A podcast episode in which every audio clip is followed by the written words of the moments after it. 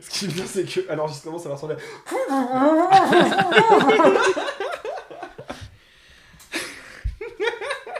Désolé, on a cassé Le nettoyage de la piste en post-prod, ça va être une tannée. Ah, bah, C'était surtout- ça ou euh, vous dire que jusqu'à maintenant vous avez été plus bruyant que brillant, donc. euh, Tu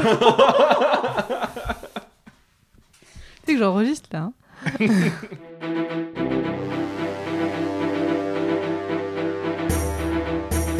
Difficile d'être le roi de la France.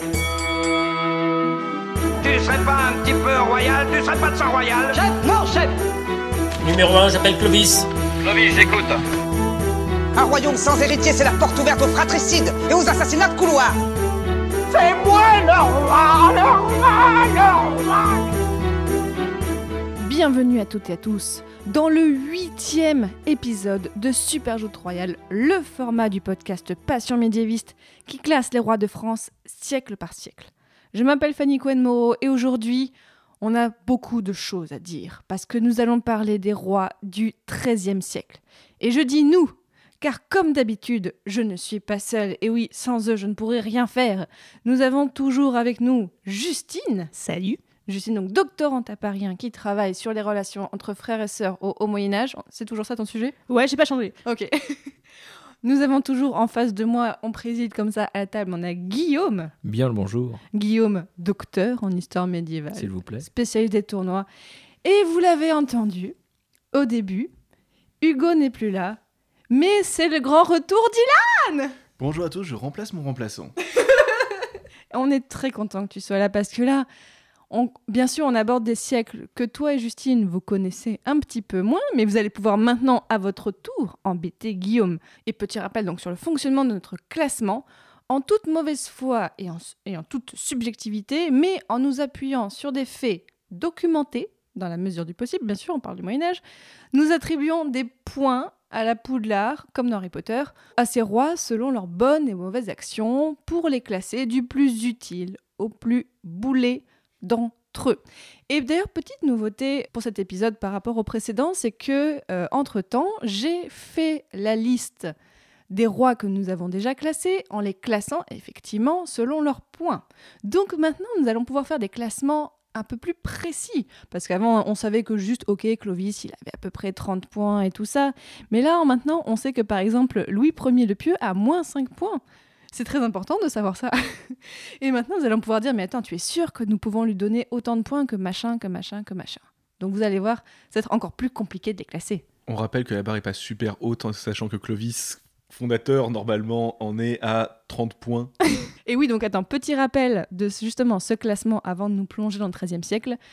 Le trio de tête est bien garni, Laisse-moi mais le dire. Laisse-moi le dire. je t'en prie, qui est en tête, euh, Ilan? Vous l'attendiez tous. Vous savez très bien qui c'est. C'est une personne que tout le monde aime ici. C'est une personne que la pire mauvaise foi de Guillaume n'a pas réussi à ébranler. Je parle bien évidemment de l'empereur Charlemagne. Charlemagne qui est à 240 points. Voilà, et Ilan vient de daber, c'est tout à fait normal. Et en fait, ce qui est étonnant, dans le classement, c'est qu'on va, on va baisser très vite dans les points parce que juste après, on a Pépar le Bref qui est à 150 points. Il y a quand même un énorme écart. Et juste après, nous avons un Capétien, et oui, parce qu'il n'y a pas que des Carolingiens dans ce top. Nous avons le, comme nous avons le Capétien Louis VI le Gros qui est à 75 points. Les, les gens pourront voir sur le site, donc le classement est en ligne et j'ai mis un petit commentaire à chaque fois. Et Louis VI, j'avais noté plutôt un bon règne, mais quand même souvent bolossé par le roi d'Angleterre. Voilà, voilà. Et, Et, et on notera qu'il n'y a aucun mérovingien dans le trio de tête. euh, non, alors, mais juste après, le quatrième, le quatrième, on a un mérovingien, on a Dagobert. On a Dagobert Ier, qui est euh, roi, des, donc, euh, roi des trois royaumes de Francie, bonne gestion des affaires étrangères, mais goujat avec les femmes. C'est ce qu'on avait noté. Oui, enfin, ce qu'on avait noté, c'est aussi parce qu'il y a eu le droit à une petite chanson euh, sur ses culottes à l'envers. Enfin, je suis désolé, il a gagné des points pour ça. C'est les, c'est les Mérovingiens, ils ont des points quand ils respirent. Et en fait, le bas du classement va particulièrement nous intéresser parce que justement, on va enchaîner là-dessus. C'est que, alors, en dernier, on a Louis VII le Jeune qui est à moins 70 points parce qu'il a fait le bad move du siècle en divorçant d'Alexandre Aquitaine, entre autres bad move. Ensuite, à moins 70 aussi, alors ils sont à égalité, on a Chilpéric Ier, que où j'ai noté fidèle aux traditions familiales, il essaie de tuer les gens de sa famille. Et en avant-avant-dernier, on a quelqu'un dont nous allons parler tout de suite. On a Philippe II Auguste, qui est pour l'instant à moins 60. Début de règne vraiment pas top. Et avant justement de nous replonger dans le règne de Philippe II Auguste, Guillaume, est-ce que déjà tu peux nous faire un petit, une petite présentation de ce qui va se passer au XIIIe siècle? Non. Si. Donc, euh, au XIIIe siècle, ce qui va se passer, c'est que progressivement, le royaume de France va se constituer en, on va dire, en un État, en une entité politique qui va être de plus en plus solide. Bon, on va voir que ça va pas très bien fonctionner sur les siècles d'après, mais en tout cas, on est le XIIIe siècle, ou ce qu'on appelle aussi le long XIIIe siècle, donc qui commence avec euh, Philippe Auguste en 1180 et qui se termine avec Philippe le Bel en euh, 1334. C'est une période où en gros on a trois mastodontes incontournables euh, parmi ces rois-là et deux que l'on connaît très peu, moins bien et qui pourtant ont quand même été euh, importants. Donc les trois mastodontes sont Philippe Auguste, Saint Louis et Philippe IV le Bel. Et entre deux, on a Louis VIII et Philippe III, qui eux sont un petit peu moins connus, mais qui pourtant jouent un rôle extrêmement important dans euh, soit l'acquisition de terrain, de terrain, l'acquisition de territoire, soit euh, dans les campagnes militaires, notamment contre euh, les hérétiques dans le sud de la France. Et aussi le XIIIe siècle, c'est un moment où on se rend compte que les croisades, qui ont commencé au XIe siècle, sont plus du tout quelque chose de hum, pieux. Vraiment, on essaye de relancer la croisade pour juste la gloire et l'honneur personnel. Et c'est pour ça que Saint Louis va d'ailleurs mener deux croisades qu'il va perdre et il va mourir en plein milieu de la huitième croisade. D'accord. Moi, on va voir. Moi, j'ai- j'aime bien ce siècle. Donc, euh, je suis contente qu'on aborde des siècles que j'aime bien aussi, parce que après euh, ces siècles obscurs, n'est-ce pas, hein, que sont. non. Alors je suis désolé, hein, mais si vous êtes obligé de construire un État, c'est que vous avez cassé l'État. Eh bien, écoutons, merci beaucoup Guillaume pour ce résumé, pour tous ces, ces petites euh, avant-goûts. Et je vous propose qu'on se plonge tout de suite dans le premier roi. Nous l'avions laissé en plan au dernier épisode, donc je le disais, Philippe II. Donc Philippe II, je le rappelle, de 1180 à 1223, donc nous avions divisé son règne en deux. Et pour l'instant, on en est à moins 60 et on avait dit qu'effectivement son début de règne était pas top. Donc je vous propose qu'on continue un petit peu chronologiquement parce que j'ai l'impression que dans sa deuxième partie de règne, effectivement, il se passe un peu plus de choses. Oui, Justine. Alors, je voulais, pour enchaîner sur ce qu'on a dit dans l'épisode précédent, continuer un peu sur ces déboires conjugaux qu'on Ah. a eu l'occasion de présenter un peu en long, large et en travers parce que vraiment, il fait n'importe quoi avec ses femmes. Mais dans ses bad moves avec les femmes, il fait un truc qui finalement est pas si mal au tout début du XIIIe siècle. Il réussit à faire légitimer ses enfants. Alors, si vous vous souvenez, euh, Philippe Auguste, sa première femme est morte, il se remarie avec Ingeborg de Danemark, et on ne sait pas ce qui se passe, mais le lendemain du mariage, il la répudie, il l'enferme, il dit je veux plus jamais la voir. Enfin, vraiment, très compliqué. Le pape jette l'interdit sur le royaume parce qu'il dit c'est mort, tu vas pas divorcer. Et pendant ce temps, Philippe convole avec Agnès de Méranie et il vit sa meilleure vie avec Agnès de Méranie et il a des enfants. Le pape lui dit bah ça va pas être possible parce que tu es toujours marié à Ingeborg. Là, on est dans un problème. Et Philippe Auguste cherche à faire euh, légitimer ses enfants par le pape. Donc il fait une première demande euh, auprès du pape. Le pape lui dit non. Parce que, alors Philippe Auguste argue du fait euh, qu'en fait il pensait que son premier, son mariage avec Ingeborg était annulé, donc vous comprenez, je me suis remarié avec Agnès, on a eu des enfants, vous voyez, enfin, ce sont des choses qui arrivent. ouais. Le pape lui dit arrête de te foutre de ma gueule, c'est mort.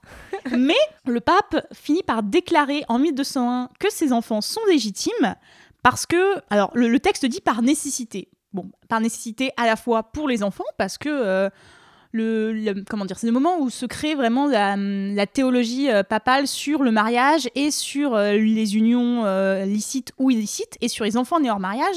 Il y a une vraie condamnation des unions illicites, mais on a encore, comment dire, on a encore de la considération pour les enfants nés de ces, de ces mariages illicites. Les pauvres, c'est pas de leur faute. Donc le pape fait ça par nécessité et aussi par nécessité parce qu'il a besoin de l'aide de Philippe Auguste. Donc c'est une manière de euh, Mmh. c'est- politique en fait. bah oui, c'est politique. C'est toujours les affaires religieuses sont toujours politiques au Moyen Âge, bien évidemment. Et donc, du coup, il finit par légitimer les enfants, euh, les enfants du pape. Et Philippe Auguste, malgré tous ses bad moves euh, conjugaux, Attends, il arrive. finit par légitimer les enfants du pape? Pardon, ah, il finit par légitimer les enfants de Philippe Auguste. Et euh, Philippe Auguste, malgré tous ses bad moves conjugaux, euh, finit par finalement pouvoir faire reconnaître ses enfants qu'il traite comme ses autres enfants euh, nés dans un cadre légitime de son premier mariage. Et ça commence à en faire des enfants, tout ça? Bah, il a eu des enfants de sa première union et il a eu des enfants, il y a eu deux ou trois enfants de sa deuxième union. Bon, après, il a eu un fils euh, illégitime aussi euh, d'une maîtresse euh, qu'on appelle la demoiselle d'Arras, c'est très mignon. Mhm. Ok, bon, là, on va pas lui mettre des points, on lui enlever des points pour ça, ok Bah, il réussit à faire légitimer ses enfants alors que le pape ne veut pas reconnaître euh, son, son. Comment dire son... Il a juste réussi à un peu réparer ses bêtises, quand ouais, même. mais en vrai, c'est pas si. euh, comment dire C'est c'est quand même une victoire contre le pape. Hmm. Dans le sens où, genre, le pape ne lui dit non, tu ne vas pas pouvoir divorcer, mais finalement, tes enfants que tu as conçus complètement hors mariage, alors que tu étais déjà marié, bigame, tout ce que tu Mm. veux, ils sont quand même légitimes. Et c'est vachement important pour les enfants ensuite, parce que ça veut dire qu'ils peuvent avoir une carrière différente, qu'ils peuvent vraiment se faire reconnaître. Ok, si tu veux, je te mets plus 10 parce qu'il a réussi à négocier avec le pape. Bah, quand même. Oui, d'accord, d'accord, d'accord. Ok. Qu'est-ce qu'on a d'autre à dire sur Philippe II Eh bien, on s'était arrêté au dernier épisode au moment où Philippe repartait de la croisade et il laissait Richard Cœur de Lion tranquillement à ses affaires avec Saladin. Lui, il profite, dans son retour au royaume de France, pour négocier avec le successeur de Richard Cœur de Lion, donc Jean, le frère de, Richard, donc Jean qu'on appelle Santerre parce que il est né à un moment où euh, Henri II, leur père, n'avait plus de terre à distribuer, donc il est né sans terre, donc Jean sans terre. Et il négocie avec euh, ce frère qui est souvent présenté comme un félon, comme un traître auprès, de, auprès du grand Richard. C'est celui qu'on voit dans le dessin animé Robin des Bois, c'est ça? Oui, tout à fait, le prince Jean. Et il lui, en gros, il lui fait bien comprendre que euh, s'il lui jure euh, fidélité, et en échange de la Normandie notamment, eh bien, euh, Philippe fera en sorte que Jean sera roi d'Angleterre euh, du vivant encore de son frère. Enfin bref, ils, ils font leur petite soupe de leur côté, ce qui ne plaît pas du tout à Richard. Tu m'étonnes. Richard rentre et Philippe, histoire d'avoir les mains un petit peu plus libres, fait en sorte que certains princes d'empire interceptent le roi d'Angleterre en cours de chemin et le gardent prisonnier gentiment pendant, euh, pendant deux ans. C'est vraiment le roi de France Ouais. qui a organisé ça? Bah, en fait, le, le roi de- le roi d'Angleterre était déjà en bisbille avec euh, certains seigneurs euh, Mm. d'empire. Philippe Auguste a juste vu là une opportunité d'être un petit peu tranquille et de récupérer certains territoires qui lui, qui lui revenaient de droit. Mais alors c'était son copain de croisade? Son très bon copain de croisade. très bon Bah copain oui. de croisade, mais bon, c'est aussi son rival principal. Et puis, ça, Mm. on, si on se rappelle bien, les, leurs deux pères respectifs étaient quand même pas super joyeuses, puisque Louis VII a quand même répudié Aliénor d'Aquitaine, qui est devenue la femme d'Henri on Il y a du drama, c'est du Il y a drama. du drama, mais c'est des histoires de famille. Et il en profite, et là, c'est quand même un très bon move politique. Alors, par contre, niveau amitié, c'est zéro, mais euh, niveau politique, c'est très bien, puisqu'il s'assure, en tout cas, à long terme, de récupérer la Normandie, et ce sera le cas une dizaine d'années plus tard. Donc, c'est Hmm. plutôt pas mal. En plus, il arrive à battre Richard Cœur de Lion dans ces années-là. Il arrive à le battre et à, en gros, récupérer une grosse partie de la Normandie, même s'il bloque aux Andelys, puisque c'est là où il avait construit Château Gaillard. Et on notera que Château Gaillard a été construit en deux ans. Ah ouais. Voilà. hein. Et euh, ça a quand même une autre gueule que les pyramides. Excusez-moi. Et c'est plus rapide à construire. Et euh, surtout que c'est le château qui sera pris en 1204 qui marquera la fin de la Normandie anglaise pendant quelques siècles. Donc, c'est plutôt pas mal. Moi, je lui mettrais. Alors, on rentre dans la technique. Je lui mettrais moins 5 points pour mauvais copain, parce qu'il n'a pas été sympa. Oh, coco, non, moins 10. Non, moins 10 parce que mauvais copain. Mais par contre, plus 30 pour tout ce que tu viens de me raconter. J'équilibre comme ça. Oui, Ilan. Je propose juste 5 points historiographie parce que il a fait une bataille qui est très célèbre, qui a donné euh, un très grand livre, un monument historiographique. C'est la bataille de Bouvines, qui a do- Mhm. donné le dimanche de Bouvines de Duby. Et bon, là, quand même, on est sur un monument. 5 points historiographie, c'est sympa. Ouais, sauf qu'on va y arriver après. Et oui, effectivement, déjà, point historiographique. Et moi, je rajouterais 5 petits points pour Morcone du rival. Ah bon? Effectivement, puisqu'on a euh, Richard Cœur de Lion, le grand, le grand Richard Cœur de Lion, il est toujours roi d'Angleterre, duc d'Aquitaine, etc. Et il va en Aquitaine pour, euh, en gros, régler une, une querelle avec des seigneurs locaux. Et ce qui se passe, c'est que sur le, sur le champ de bataille, il voit un, des sold- un de ses soldats tuer un ennemi avec une poêle Ah oui. une sorte de poêle à frire ou enfin un machin comme ça. Et Richard Cœur de Lion, très volubile, un peu à la Ilan, quoi. Il, il se lève et puis il félicite le gars, sauf qu'il se prend un coup d'arbalète dans, euh, juste au-dessus du cœur, au niveau de Oh. l'épaule, et il meurt plusieurs jours plus tard à cause de l'infection, etc. Donc il a voulu se la péter et il est mort. Hmm.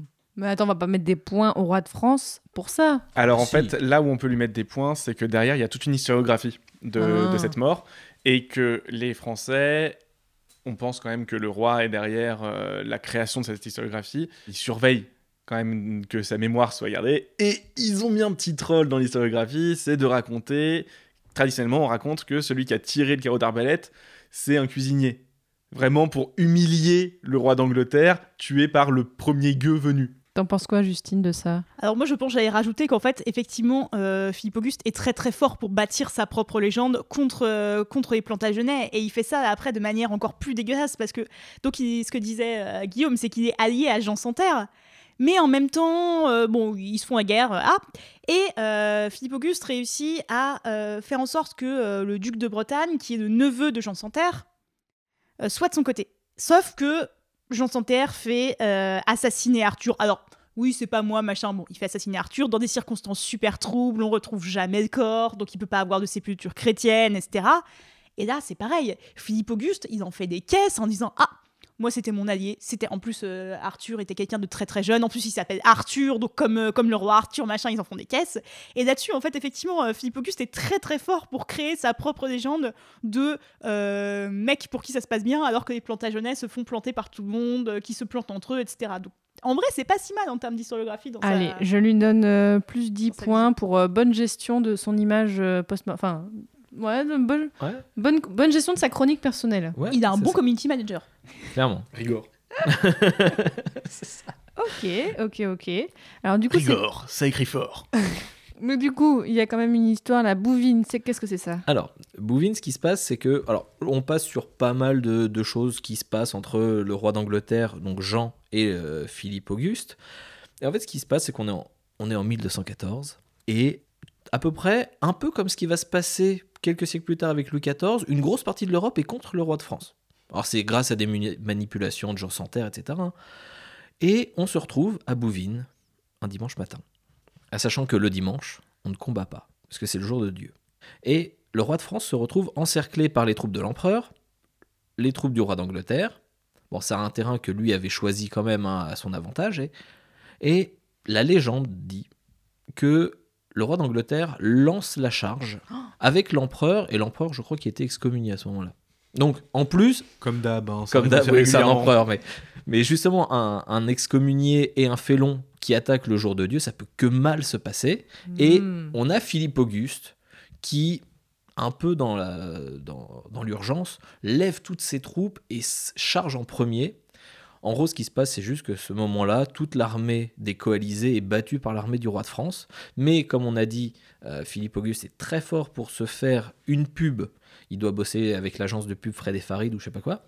Mais en tout cas, il a fait une pub assez monstrueuse pour dire que oui, c'était un jour saint pour lui, qu'il a été protégé par Dieu, qu'il a vaincu ses ennemis. Effectivement, hein, euh, toutes les troupes et adverses sont en déroute. Et c'est devenu l'une des plus grosses victoires, symboliques en tout cas, euh, du roi de France. Mais Justine, je te vois. euh, Non, mais c'est juste pour rebondir sur, sur ce que disait Guillaume, c'est que effectivement, euh, ce que donc Guillaume dit que oui, euh, l'empereur était excommunié, et Philippe Auguste ne met pas du tout dans les chroniques après et dans tout, tout ce qui est écrit sur lui que lui aussi il a été excommunié pendant X temps pour ses affaires euh, conjugales. Donc c'est vraiment un mec qui, qui sait bâtir sa propre légende en fait. mhm.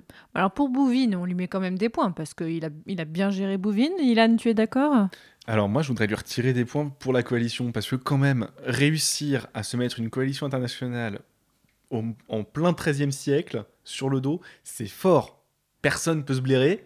Il arrive quand même à mobiliser contre lui un des plus puissants royaumes de l'époque, avec ses alliés, donc on a quand même les Flandres.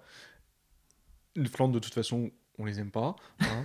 Euh, mais ils nous le rendent bien. Et euh, l'Empire, Hmm. et l'Empire, à ce moment-là, c'est encore quelque chose d'assez puissant, qui a des ramifications euh, de, tout au nord de l'Allemagne jusqu'à jusqu'à l'Italie. Donc, on se met quand même une bonne grosse coalition. Moi, je dis, on retire des points pour mauvaise gestion de la politique internationale. On retire au moins 10 points là. Ouais, je suis d'accord, ouais. Mais on notera quand même qu'il y a un témoignage écrit par un témoin oculaire, qui s'appelle Guillaume le Breton, qui relate la bataille le plus fidèlement possible, etc. à peu près, Mhm. mais toujours un peu à, biaisé à forcément. combien d'années de différence euh, c'est Non, ça non, c'est, ben, ça Ah. sort euh, dans les années qui suivent. hein, Ah, c'est... C'est assez impressionnant, il y a des chroniques qui sortent très vite. Ouais. Il y a une D'accord. prise de Constantinople, euh, je sais plus euh, en quelle année, et deux ans plus tard. Ouais. Ouais, c'est ça. et deux C'est ans ça. plus tard, il y a une chronique Voilà. qui Ah, relate. donc la là, prise c'est de des contemporains et, Et tout donc- ça, ouais, c'est C'est cool. ça, et donc là on est vers, 1200, euh, vers 1216, et donc elle s'appelle la Philippide, qui est l'une des chroniques les plus importantes du règne de Philippe Auguste. Ok, bon, moi je dirais quand même plus, plus 20 contre, pour, pour Bouvines. Parce Ah que oui. quand même, il a. Ok, ok, donc moins 10 pour la coalition, mais plus 20 parce qu'il a réussi à les massacrer. Parce que du coup, après Bouvines, c'est genre c'est fini, c'est bon, euh, ou il y a encore des conflits après? Il y a encore euh, quelques bisbilles avec le roi d'Angleterre, mais après, rien de bien important puisque euh, Jean Santerre est lui empêtré avec des révoltes, euh, des révoltes en, en Angleterre. Il essaye juste de faire placer son fils en très, bonne, en très bonne position, notamment en Bretagne. Mais bon, après, il se passe pas grand-chose, à part la croisade des Albigeois, qui Ah. là est, en toute honnêteté, un point fortement négatif du règne de Philippe Auguste. Tu peux nous dire un petit peu qui c'était les Albigeois Alors, et pourquoi alors, cette croisade Les Albigeois, on les appelle les Cathares. Euh, C'est les mêmes C'est la même chose. Euh, en gros, on a euh, le comte Raymond de Toulouse qui est accusé par le pape d'accueillir chez lui des hérétiques, donc les Cathares ou les Albigeois. En gros, il ne croit pas exactement la même chose que le pape, que le catholicisme, donc forcément on considère que ce sont des hérétiques. Logique. On va pas chercher tellement plus loin parce que c'est très compliqué comme histoire, parce qu'il y a vraiment la, concep- la- la fondation d'une église qui est organisée comme l'église catholique. Enfin bref, on passe ça. Et euh, comme Philippe Auguste essaye un petit peu de se euh, rabibocher avec euh, le pape, il envoie Louis, le futur Louis VIII, Son fils. son fils, combattre ces albigeois et essayer de confisquer en gros le comté de Toulouse. Bon, c'est une histoire qui va se régler qu'après sous le règne euh, de, de Saint-Louis, donc euh, de son petit-fils. Donc ça, on en ouais. reparlera plus tard. Mais il a quand même lancé une grosse partie de ses forces contre le comté de Toulouse et contre des chrétiens qui sont considérés comme des hérétiques.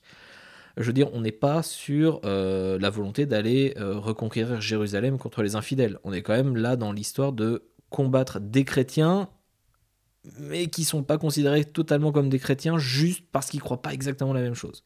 Ma question, c'est qu'est-ce qu'on fait de qu'est-ce qu'on fait de ça? Est-ce que c'est plutôt positif? Est-ce que c'est un- intelligent et tout ça? Le truc, c'est qu'au Moyen Âge, des conceptions de la chrétienté un peu différentes, il y en a plein. Parce que on n'est pas sur une chrétienté unie. De toute façon, le pape n'a pas, les pouvoirs- n'a pas le pouvoir d'unifier la, la chrétienté sous un dogme absolument rigide. Donc, la croisade des dite des Albigeois a quand même marqué l'historiographie, une, une historiographie plutôt récente, en disant que c'était un bon prétexte pour aller taper du Toulousain parce que c'est quand même traditionnel. Oui, c'est ça. Ok. C'est ça. Et ça, c'est un, c'est un truc euh, qui est très présent dans l'historiographie euh, contemporaine. Bon, je, je connais pas plus que ça, mais où voilà, en fait, on montre que les cathares, c'est aussi euh, quelque chose qui a été construit par les discours des ennemis. Et qu'on n'a finalement pas grand chose sur les cathares eux-mêmes, produits par les cathares eux-mêmes, où ils diraient notre dogme c'est ça, on veut s'organiser comme ça. C'est surtout des choses qui sont construites par l'Église contre des gens, avec, comme je disais tout à l'heure, des buts qui sont euh, parfois beaucoup plus politiques que religieux. Donc c'est une question qui est assez euh, débattue encore euh, actuellement. Donc moi je dirais plutôt négatif, on retire bien 10 points. Ouais, 10 points, Oui, ouais, ouais, ouais. on retient des points, ouais, ouais. parce que. Ok. Bon, je voudrais lui retirer des points encore pour une autre croisade. alors attends, déjà, je note moins 10, Bicos Albigeois, Toulousain, tap tap. De quoi tu veux nous parler, Ilan? La croisade des enfants. Alors c'est pas la faute Ah. directe de, de Philippe, mais ce que j'ai mis dans mes notes c'est que c'est pas forcément sa faute, mais c'est quand même bien le signe qu'il y a quelque chose qui tourne pas rond. Donc on est en 1212. Globalement, en 1211, on a eu la, la fameuse co- coalition qui s'est déclarée, on est en pleine guerre, le royaume va mal, les finances vont mal, de toute façon on est à une période où on a régulièrement des disettes, etc. Et sorti de nulle part, on a une bande de gosses qui décident d'aller reprendre la Terre Sainte alors qu'ils sont même pas foutus de mettre le, village d'en face sur une carte. Au final, ça finit en bon petit pogrom parce que hein, le petit anti-judaïsme, euh, ça fait toujours plaisir à l'époque. Ils Mhm. arrivent jusque devant le roi. Donc là, il faut vraiment imaginer la scène. On a le roi dans son château, sur son trône, qui se retrouve avec une bande de gamins pauvres en plus. hein, ils sont tous pauvres parce qu'on on- alors on dit les enfants, on parle de pueri dans les en latin. C'est à la fois les enfants et les pauvres. D'accord. Donc, euh, en gros, c'est une, c'est- c'est- c'est une- une bande de va-nu-pieds qui ont rien à foutre ici, qui lui demandent la bénédiction pour aller en croisade. Il faut vraiment imaginer la scène avec toute la cour autour de quoi? Qu'est-ce qui se passe Qu'est-ce que vous foutez là Qui êtes-vous Alors, ah bah, d'après ce qu'on sait, d'après les chroniques, à ce moment-là, il leur dit Bah non, rentrez chez vous, dégagez, nettoyez, qu'est-ce que. Mhm. Arrêtez C'est n'importe quoi, j'ai pas le temps de vous gérer. On- Il y aurait des légendes qui disent qu'ils sont allés jusqu'à Marseille, certains disent qu'ils sont allés jusqu'au Moyen-Orient. Il faut vraiment imaginer les colonnes de gosses à travers la France. Vous allez où? On sait pas. Mais dans le doute, on y va. On va, on va leur faire parler de nous. Hein. Les mecs là-bas, ils vont, ils vont savoir qui on est. On est les enfants de France, quoi. Non, mais c'est des- Et du coup, ça aboutit à rien du tout, ce truc-là? ben, quelques, quelques massacres de juifs, euh, quelques pillages, quelques. Enfin, Ouais, le- parce le- que la là, ça veut dire quoi. que la croisade des enfants, entre guillemets, en fait, était, c'était bien plus énervé que juste des gamins de 8 ans, quoi. En fait, non, ils Oui, mais plus- c'était des, des, des- comme disait Ilan, des, des pauvres, des jeunes, euh, c'était un peu de tout, quoi. En fait, on arrive dans une période où il va y avoir plusieurs épisodes comme ça. Euh, on en reparlera après. Mais on arrive à une période où on a à la fois un discours officiel de la croisade parce que la chrétienté sauvait le monde, discours millénariste sur la fin du monde, etc. Et d'un autre côté, des actions politiques qui sont pas du tout raccord, Mm. où on va taper sur le voisin et on rate. Euh, on épuise tout le monde, toutes les ressources pour des guerres infructueuses.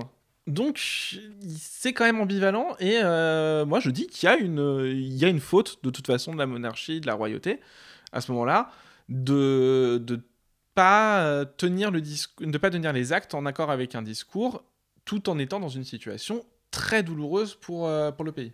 Vous êtes d'accord, les autres? Bah, en vrai, tout le monde fait ça au Moyen-Âge. genre, soit, soit, soyons un peu honnêtes, genre vraiment, c'est le sport Philippe II national, aurait c'est. pu imposer l'usage de la poule. Charlemagne l'a fait, plus de disette. Mais c'est c'est plutôt un problème, on va dire, systémique, un problème sociétal qu'autre chose. C'est pas tellement de la faute du roi de France. Bah, ça apparaît pas à n'importe quel moment non plus. Non, non, bien sûr. Mais Les appels à la croisade, il les a réitérés à plusieurs reprises au cours de son. oui, tout à fait. Mais il, lui, il s'attendait à ce que ce soit des chevaliers, pas, euh, pas des paumés qui vont massacrer du juif parce que euh, ils sont présents. Très honnêtement, euh, ils, ils sont très bien au courant que les chevaliers, ils arrivent à 15 et que c'est les paumés qui font le la majorité du taf. hein. Ça, c'est un autre débat. C'est un autre débat. Donc, on lui met quoi Les moins 10 pour cette ge- gestion de. Ouais, allez. Ok. Par contre, moi, je voudrais lui rajouter des points. Ah oui, parce que là, il en a besoin. Parce hein. que c'est un roi qui est bâtisseur.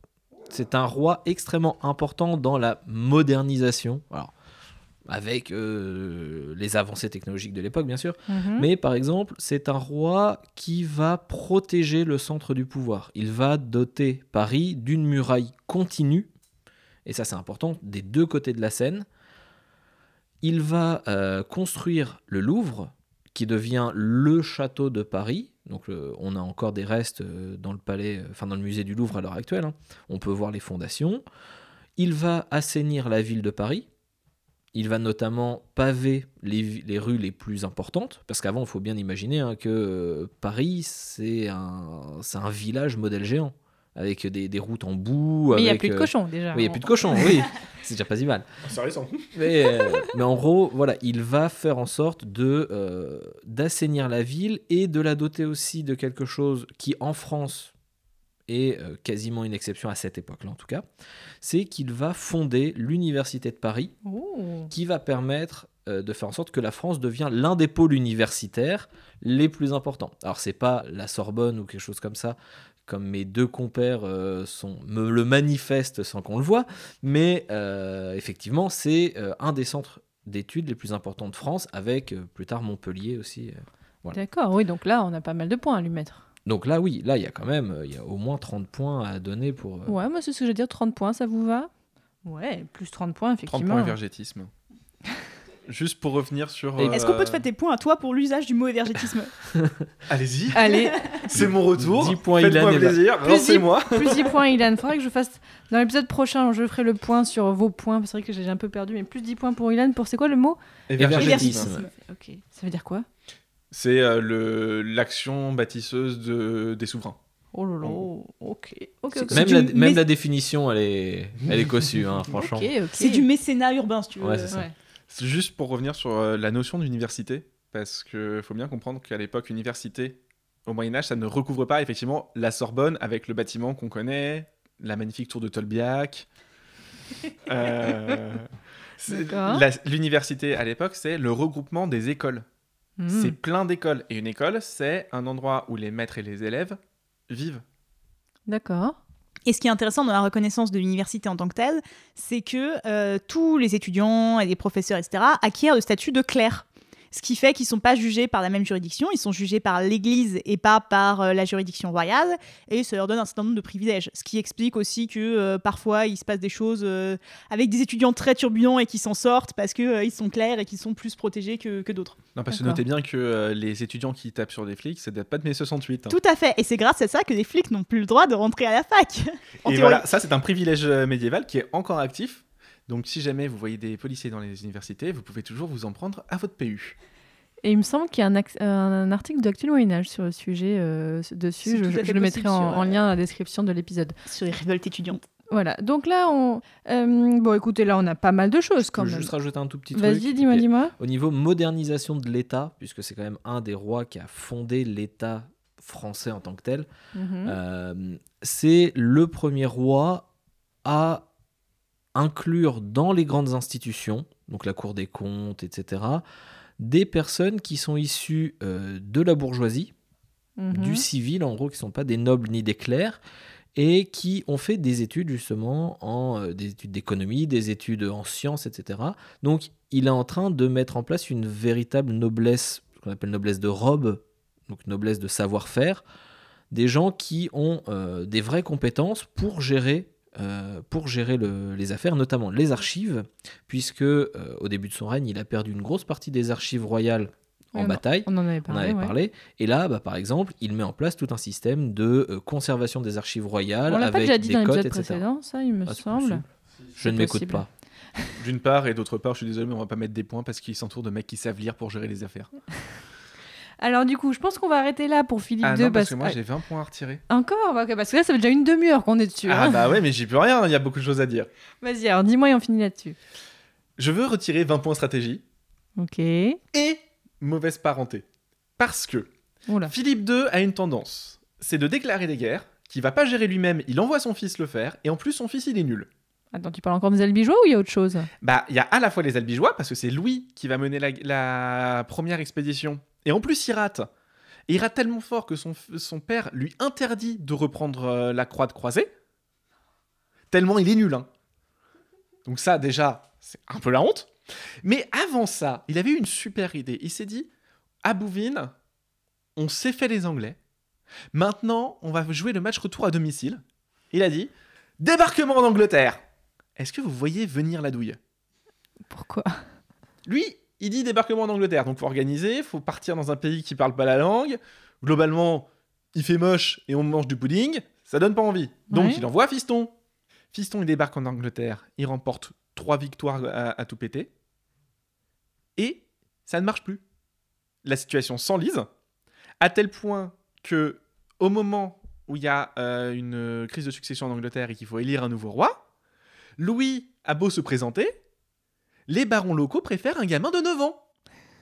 Mais c'est logique, ils veulent quelqu'un de chez eux et pas un Français venu de l'étranger, quoi. Oui, sauf que Louis avait tout pour gagner à la base. Hmm. Il avait la légitimité, il allait euh, unir deux royaumes qui se sont ruinés à se faire la guerre, etc. Et il s'est fait battre à l'élection par un gamin de 9 ans en s'enlisant.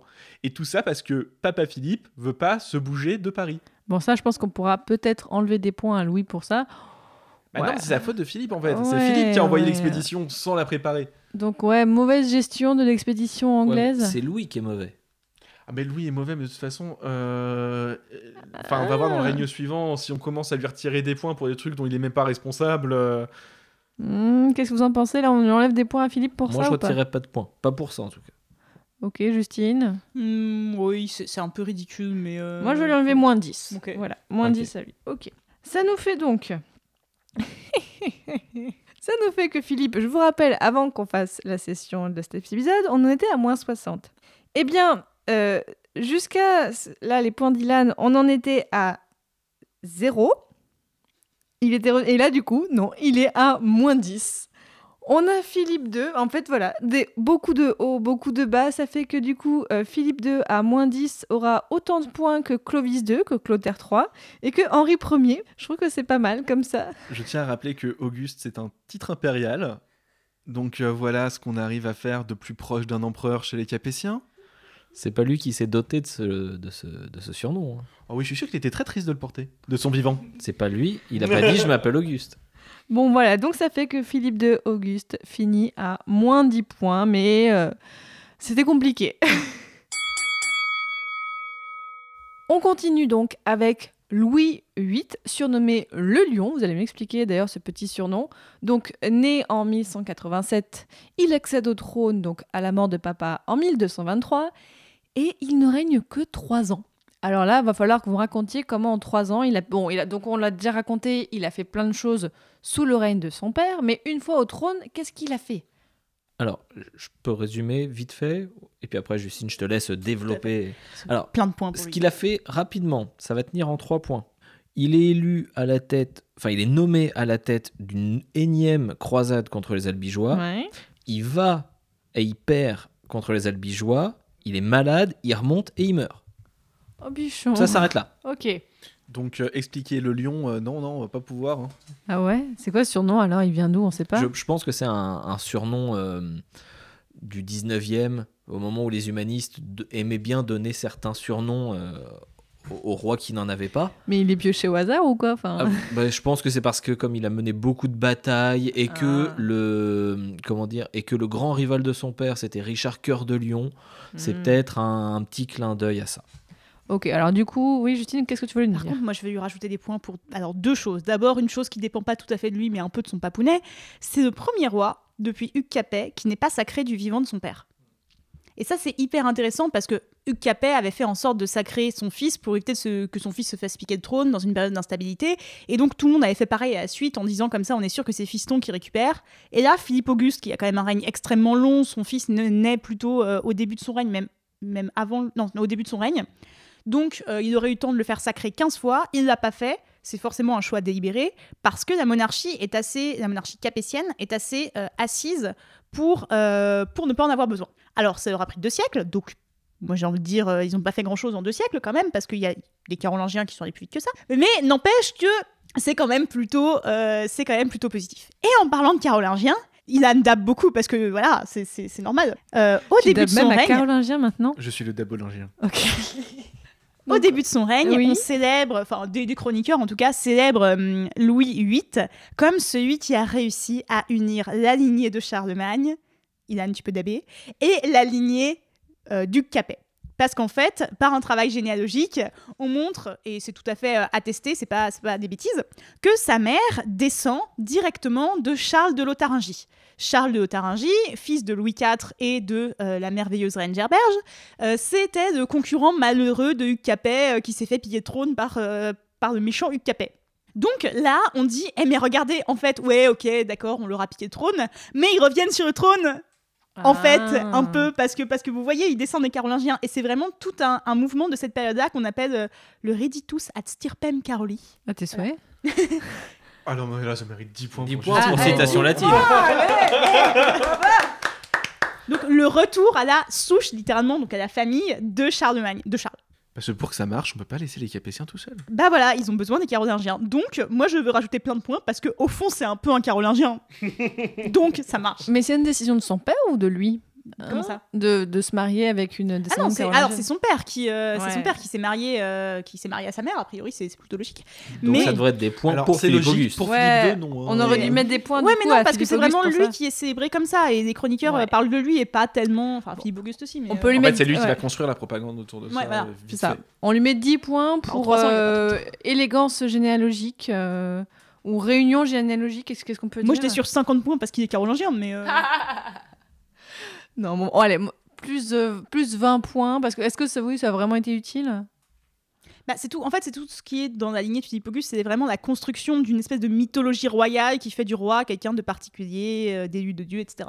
Ok, donc plus 20 points parce qu'il réunit Capétiens et Carolingiens. Je voudrais quand même euh, signaler que le royaume va mal, que ça fait euh, plus de 200 ans qu'on a viré euh, les Carolingiens, mais on a quand même besoin de les invoquer pour essayer de créer quelque chose qui marche. Non, par contre, moi, je vais lui retirer des points. Alors vas-y, dis-moi. Euh, 1223, un petit peu d'anti-judaïsme, parce qu'il fait comme Ah. papa, il fait comme toute la, toute la lignée de toute façon. Tradition capétienne. Voilà. Je conseille une petite lecture de Juliette Sibon, Chasser les Juifs pour régner, aux éditions Perrin en 2016, Je mettrai les liens dans la description, enfin les, les références dans la description de l'épisode. qui explique, c'est donc c'est un ouvrage qui explique comment les Capétiens fondent, et surtout les Capétiens, euh, ce qu'on appelle la, lignée des Capétiens directs, fondent leur euh, pouvoir en partie sur euh, cet anti-judaïsme qui se, qui se mélange à une protection. C'est toujours un peu ambivalent. À chaque fois, on vire les juifs, on leur interdit des trucs, mais d'un autre côté, ils sont sous la protection royale, etc. Et, ça, coïncide pas mal avec les moments où il y a besoin de renforcer le pouvoir royal, de renforcer l'administration et de prouver qu'elle peut fonctionner. Et donc lui, bon bah là, on est, dans un, on est dans un moment où il y a besoin quand même de prouver que le pouvoir fonctionne, parce que ça fait trois croisades qu'il est sur les albigeois. Trois croisades contre les Ouais, Albigeois. ouais, il a, fait, il a fait deux expéditions sous le règne de son père, et là, il une en est avec- sur- et là il, bah, celle où il est mort, pour une, pour- Ah mais ouais. vraiment pour une croisade qui sert à rien en plus. hein. Bah, Euh, déjà, on peut lui enlever des. enfin, déjà, déjà, on enlève des points pour les euh, pour euh, foirade totale face aux Ah bah Albigeois. là, oui. 10 moins. points, tr- Ouais, ouais, moi j'allais mettre moins 30. hein, Ah bah moins que 30, allez Moi je trouve que c'est quand même un. enfin, Ah oui, voilà, oui, croisades ra- ratées. Et en plus, moins de il, 30 me- points. il meurt au retour suite à un échec. Oui, oui, il y a plus de 30 points, c'est bien. Et donc voilà, 1223, parce qu'il y a besoin de me prouver qu'il peut encore faire des trucs et qu'il est vraiment euh, protecteur de, de la chrétienté. La chrétienté qui lui rend bien, visiblement. Euh, il interdit et annule l'usure des juifs. Donc, euh, ça veut dire. euh, en fait, interdiction de l'usure. Et en plus, les gens qui doivent de l'argent aux juifs n'ont plus à le payer. Ah bah tiens, comme par hasard. On lui met combien? Moins 10 pour ça? Bah, en fait, ça, ça va être repris par la suite. Par euh, Saint-Louis, ça va être repris Ah oui, par mais je vais- Philippe ça va être le repris par moi aussi, hein, Oui, oui, je sais, je sais bien. En Donc- fait, c'est que je. je- C'est très très bizarre dit comme ça, je suis désolée, la, formation- la formulation est, est un peu maladroite. Écoutez bien. C'est que là, il ne les massacre pas déjà. C'est pour ça qu'en fait, là, je veux pas. Oui, non, mais c'est- c'est- c'est c'est pas les Saxons et Charlemagne. oui, c'est Voilà, sûr. donc là déjà je veux dire, ok, il... voilà, mais il ne les massacre pas, donc je dis on, leur- on lui enlève seulement 10 Ils points. avaient qu'à se défendre. Ok, Donc moins 10 points Moins 10 points. ouais. parce que méchant contre les juifs. Oui, Justine. Moi, je sais pas pourquoi. J'ai décidé que Louis VIII, ça serait, ça serait mon poulain. Là, j'y j'y crois. Euh, Louis 8, le chaton. euh, je vais lui rajouter des points parce que parce que meilleur mariage, euh, un des meilleurs mariages du siècle en vrai. Bon, c'est pas lui, c'est son père qui l'a marié, d'accord, mais c'est sa femme à lui. Quand on voit tous ceux qui ont foiré leur relation avec leur femme, lui il a bien géré la relation avec sa femme. Bah, 3 ans. Mais non, non, non, ils Non, sont mariés, plus non, ils sont longtemps que mariés ça, en ils sont 1200. mariés. Mais oui. Ils sont mariés en 1200 par, euh, par euh, Philippe Auguste. Non, mais c'est pas ça, c'est que sous son règne, il a pas le temps d'être un goujat en fait. Ouais, mais il aurait pu être un goujat. Ça, il a 23 ans avant pour être un goujat. À 26 ans de mariage, il aurait eu le temps, tu vois. On en a vu, hein. Donc, C'est ça. oui, donc C'est avec, que- il se marie avec qui Avec sa femme qui est donc Blanche de Castille. Oui. Voilà, très très très euh, très très stylée et très très connue pour être la mère de Saint-Louis. Mais avant d'être la mère de Saint-Louis, c'est donc la femme de Louis VIII, Et la nièce d'Aliénor d'Aquitaine. sa petite fille. Petite fille, pardon. Sa petite fille. petite et c'est super intéressant parce que, en fait, bon, t'as- les, les Capétiens ont pas trop digéré le fait d'avoir di- d'avoir euh, divorcé euh, d'Aliénor d'Aquitaine, d'avoir filé l'Aquitaine aux Anglais et qu'en plus, elle a eu plein d'enfants, Richard Cœur de Lion, tout ça. Enfin, genre, vraiment, ça reste un peu en travers de la gorge. Et donc, normal. Oui, normal. Et donc euh, là, c'est aussi un moyen, et c'est aussi quelque chose qui est voulu par Aliénor, de pouvoir réunifier la lignée des Anglais di- différemment avec, euh, avec les, les Français. Et en fait, Blanche de Castille, donc par sa mère, en fait, sa mère est la fille d'Aliénor d'Aquitaine et d'Henri Plantagenet. D'accord. Elle est reine de Castille. Et donc, très stylée, mamie Aliénor, à 80 balais, se rend en Espagne. Attends, oui, elle est encore vivante là? Non, c'est en 1200. Ah, C'est ok, en 1200. d'accord. Non, non, elle, elle est morte, euh, elle est morte peu après à Fontevraud. Mais euh, en 1200, elle se rend en Espagne. Alors, il me semble en plus, mais à confirmer, que c'est au moment de la captivité de Richard Cœur de Lion dont tu parlais tout à l'heure, Guillaume. Euh, c'est ju- juste après, je crois que c'est juste après la mort de son fils. D'accord. Ou euh, enfin, juste après la libération de son fils, mais. euh, Bref, c'est un moment où elle doit ouais. un peu gérer les affaires parce que tout le monde fait n'importe quoi et que son fils est en prison et que l'autre fait n'importe quoi. Et en, et en plus, elle a dû emprunter des sommes extrêmement importantes pour justement la rançon de son fils, et elle s'est endettée personnellement auprès de très nombreux créanciers. Et en plus, comme dit Justine, elle fait le voyage jusqu'en Espagne pour offrir sa propre petite fille à son rival, à son ennemi. Ouh. Et c'est ça, et c'est elle qui va chercher sa, la petite fille, qui l'a choisie. Alors, euh, il y a un texte qui nous dit qu'en fait, elle choisit une des deux sœurs plutôt qu'une autre, mais ça ressemble quand même pas mal à une légende. Il y en a plein à l'époque carolingienne. Donc, elle choisit une des filles, elle la ramène en personne jusqu'en France pour lui faire épouser le fils du roi. À 80 balais. À 80 balais, donc elle traverse les Pyrénées, machin. Enfin, c'est elle est indestructible, mamie. euh. Ok. Donc, ouais, donc, c'est assez stylé en vrai. donc mais Blanche de mais Castille. C'est la gerberge 2.0. un peu. Aliénor d'Aquitaine, c'est un peu la Gerberge 2.0. Et du coup, la Blanche de Castille qui se marie à Louis VIII, elle... j'arrive pas à dire ça. Louis VIII. Je- à Louis VIII, euh, elle est donc. C'est un joli prix. C'est un, vraiment une- un très oui. bon mariage et tout ça. D'autant que c'est une fine politique, comme on le verra après, et qu'en plus, ce qui est plutôt pratique pour le roi, elle lui donne une douzaine d'enfants. Enfin, C'est un mariage ça, ouais. hyper prolifique. Bon, il y en a plein qui meurent, mais ça, c'est normal. Et, euh, et voilà. Donc, mais du coup, pas, pas de problème de succession. Il n'y a pas de souci. Il y aura des enfants pour, euh, pour hériter. Je mets plus 30 points pour Blanche de Castille, si ça vous va. Allez, allez, allez. Ok. Oui, parce que du coup, alors tiens, je- moi j'ai vu un petit peu qu'effectivement avec ses fils, et c'est peut-être là qu'on va peut-être pouvoir lui enlever des points, c'est qu'il a mis un peu le bazar en fait. C'est que donc il a 12 enfants. Alors j'ai juste j'ai juste cette phrase et je trouve que c'est pas mal pour résumer un peu ce qu'il fait avec ses enfants, comme ça ça ça fait la transition. Donc il constitue des apanages, on va définir un peu ce que c'est apanage pour ses fils. Donc l'Artois à Robert, le Poitou à Alphonse et Alphonse, enfin, le stock onomatique est très sympa. Et l'Anjou et le Maine à Jean puis à Charles. Et en fait, bah, dans un livre que je lisais pour préparer, j'ai beaucoup aimé cette phrase. Mais il est néanmoins, donc Louis, lucide sur l'affaiblissement qui résulte pour le domaine royal. Et il décide, à partir de la naissance de Philippe d'Agobert, il a un fils qui s'appelle Philippe d'Agobert, ça me fait bourrir, que ses fils à venir entreront dans les ordres. Donc là, je trouve que c'est un petit peu, ok, le sbull, mais finalement, ok, je me rattrape. Qu'est-ce que t'en penses? Bah, juste, j'allais dire, Philippe d'Agobert, c'est pas pour rien. Il a réussi à y- unir les Carolingiens, les Capétiens. On file un petit d'Agobert au passage. Bon, voilà, ça, ça permet d'unir les Mérovingiens. Parce qu'il y a toutes des gens qui disent que finalement, les Mérovingiens étaient reliés aux Carolingiens. C'est vraiment histoire de dire, c'est moi le roi. Ouais. Et en fait, les apanages, euh, c'est euh, comme les Capétiens excluent leurs fils du pouvoir, les des fils, et qu'il n'y a que l'aîné qui, euh, qui hérite, chose que ne faisaient pas des gens comme Charlemagne et Louis de Pieux, mais ça n'a pas très bien marché, donc on va pas trop en parler. Euh, C'était juste moi. Donc en fait, là, ils font des apanages, c'est-à-dire ils disent, bon ok, tu seras pas roi, mais t'as un petit lot de consolation. Tu seras duc de quelque part. Mhm. Sauf que pour filer des terres à son fiston, il faut bien avoir des terres. Ça, ça vient de, de l'agrandissement du domaine royal sous Philippe Auguste. Sauf que, bah, en fait, euh, si tu donnes des terres et qu'après le fils il dit oui, mais j'aimerais bien le filer moi-même à mon fils, ça, ça pose un ensemble de problèmes. En fait, il faut réussir à trouver l'équilibre entre doter les fils pour pas qu'ils se révoltent, parce que sinon ils se révoltent et ils essayent de piquer trop à leur grand frère, mais en même temps euh, faire en sorte que tout ce- tous ces territoires qu'on donne reviennent à un moment dans, de- dans le domaine euh, royal. Donc c'est un, un équilibre difficile à trouver, c'est ça le problème de- des apanages. Mhm. Sachant qu'il y a un autre avantage à l'apanage, c'est la confrontation à la réalité du pouvoir. Parce que perdre son fils aîné, ça arrive souvent. Et Mm. franchement, vu comment Philippe a envoyé Louis à droite à gauche pour aller rater euh, tout ce C'est un qui- miracle qu'ils soient Voilà. encore en vie en fait. C'est ça. Donc euh, l'apanage a aussi l'avantage de former éventuellement la relève. Et comme ça, on se retrouve pas avec un roi qui Mm. n'avait rien à faire à régner et qui aurait dû aller dans les ordres à la base, qui est chiant et qui arrive à rater le mariage du siècle. Ok, bah écoutez, je pense que pour Louis, est-ce qu'on a encore des choses à enlever, à rajouter? Parce que là, du coup, ces enfants, je propose, enfin, on n'enlève pas, on a- parce que ils... Ça va, logique. euh, C'est- Ouais, logique. c'est dans la logique de l'époque. C'est Ok, donc qu'est-ce qu'on a d'autre à dire Bah, Euh, rien. C'est bon. Ça fait que Louis VIII, en- j'ai fait mes petits comptes, termine à plus 10. C- C'est-à-dire que euh, il a autant de points que... Alors attention, plus 10. Et Alors, on en a beaucoup qui sont à plus 10. Oh là là, on a, on a vraiment énormément de points. On, on a plein de mérovingiens à plus 10. c'est- Et on a même un robertien. Voilà. Et on arrive donc à, si je puis dire, un gros morceau.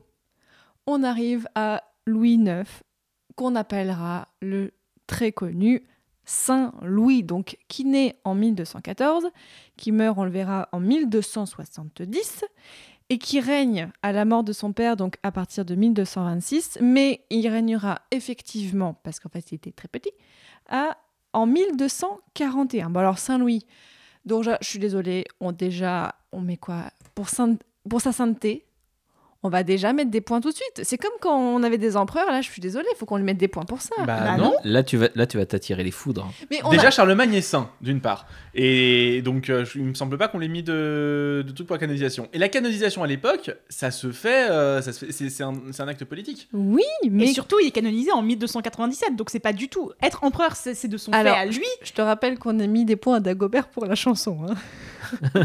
Oui, mais Et on les a pas mis pour à Charlemagne pour la chanson aussi, donc. euh, voilà. Non, mais là, justement, la canonisation, en fait, c'est un bon move, mais d'un de ses descendants. Ouais, mais moi je suis désolée même pour le côté, euh, enfin voilà, le côté mémoriel. Saint-Louis, on s'en rappelle énormément. Tout le monde se rappelle de Saint-Louis. Ouais, mais on se, on se rappelle de visions super fausses, genre Saint-Louis euh, qui rend la justice sous un chêne ou je sais pas quoi, là, c'est- des conneries tout ça. Donc Ouais. finalement, en fait, c'est En juste. fait, il, rend- il rendait l'injustice sous un noisetier. Moi, non, je mais lui mets, non. je lui mets, allez, moi je lui mets quand même plus, genre 40 points. Ah non, Oh non, Ah non, mais non, ouais, oh, Eh, franchement, au-dessus de c'est 5, cheaté. au- au-dessus de 5 points, c'est Fais-toi honte. fais-toi confiance. Il a fait énormément de choses pour la chrétienté.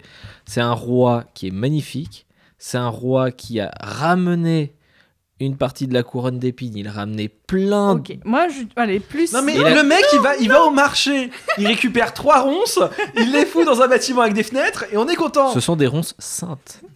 Attends, le bâtiment avec Et il y a c'est à vrai- Sainte-Chapelle que t'as Oui. les mecs ont découvert les vitrailles, ils se sentent plus pétés. Moi je suis bon. désolée, on, a, on, a, on a mis des points à Dagobert pour la chanson. Je mets plus 20 points pour On postérité. n'a pas mis 40 points et pourtant je suis désolé. 20 points, allez Je- 20 je- points, 20 points. Et 20 points pour la Sainte-Chapelle. 20 C'est magnifique. Attends, attends, on va- magnifique. On va en parler. C'est on pas va en parler. On va en parler. Allez, Non, non, non, non, non, non. On Non, ne on- va pas foutre des points parce que ils s'entourent de gens qui savent foutre des fenêtres dans un, dans un mur. Je suis désolé.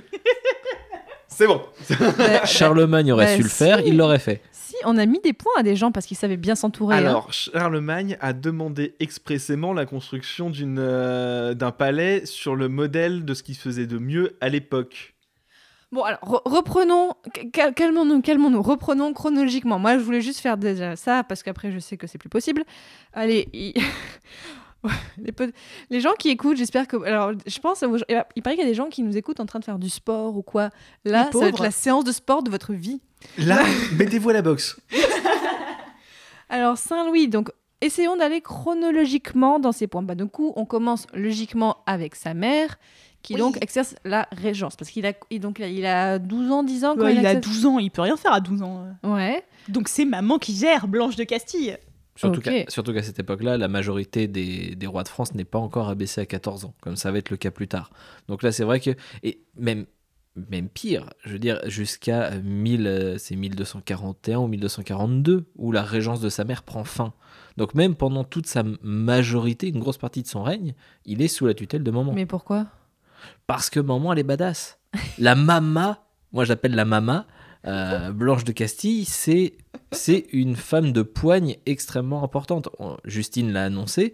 Et là, par exemple, hein, euh, pendant toute la régence, elle doit faire face à la révolte des différents barons, des différents seigneurs, donc le duc de Bretagne, le comte de Champagne, etc.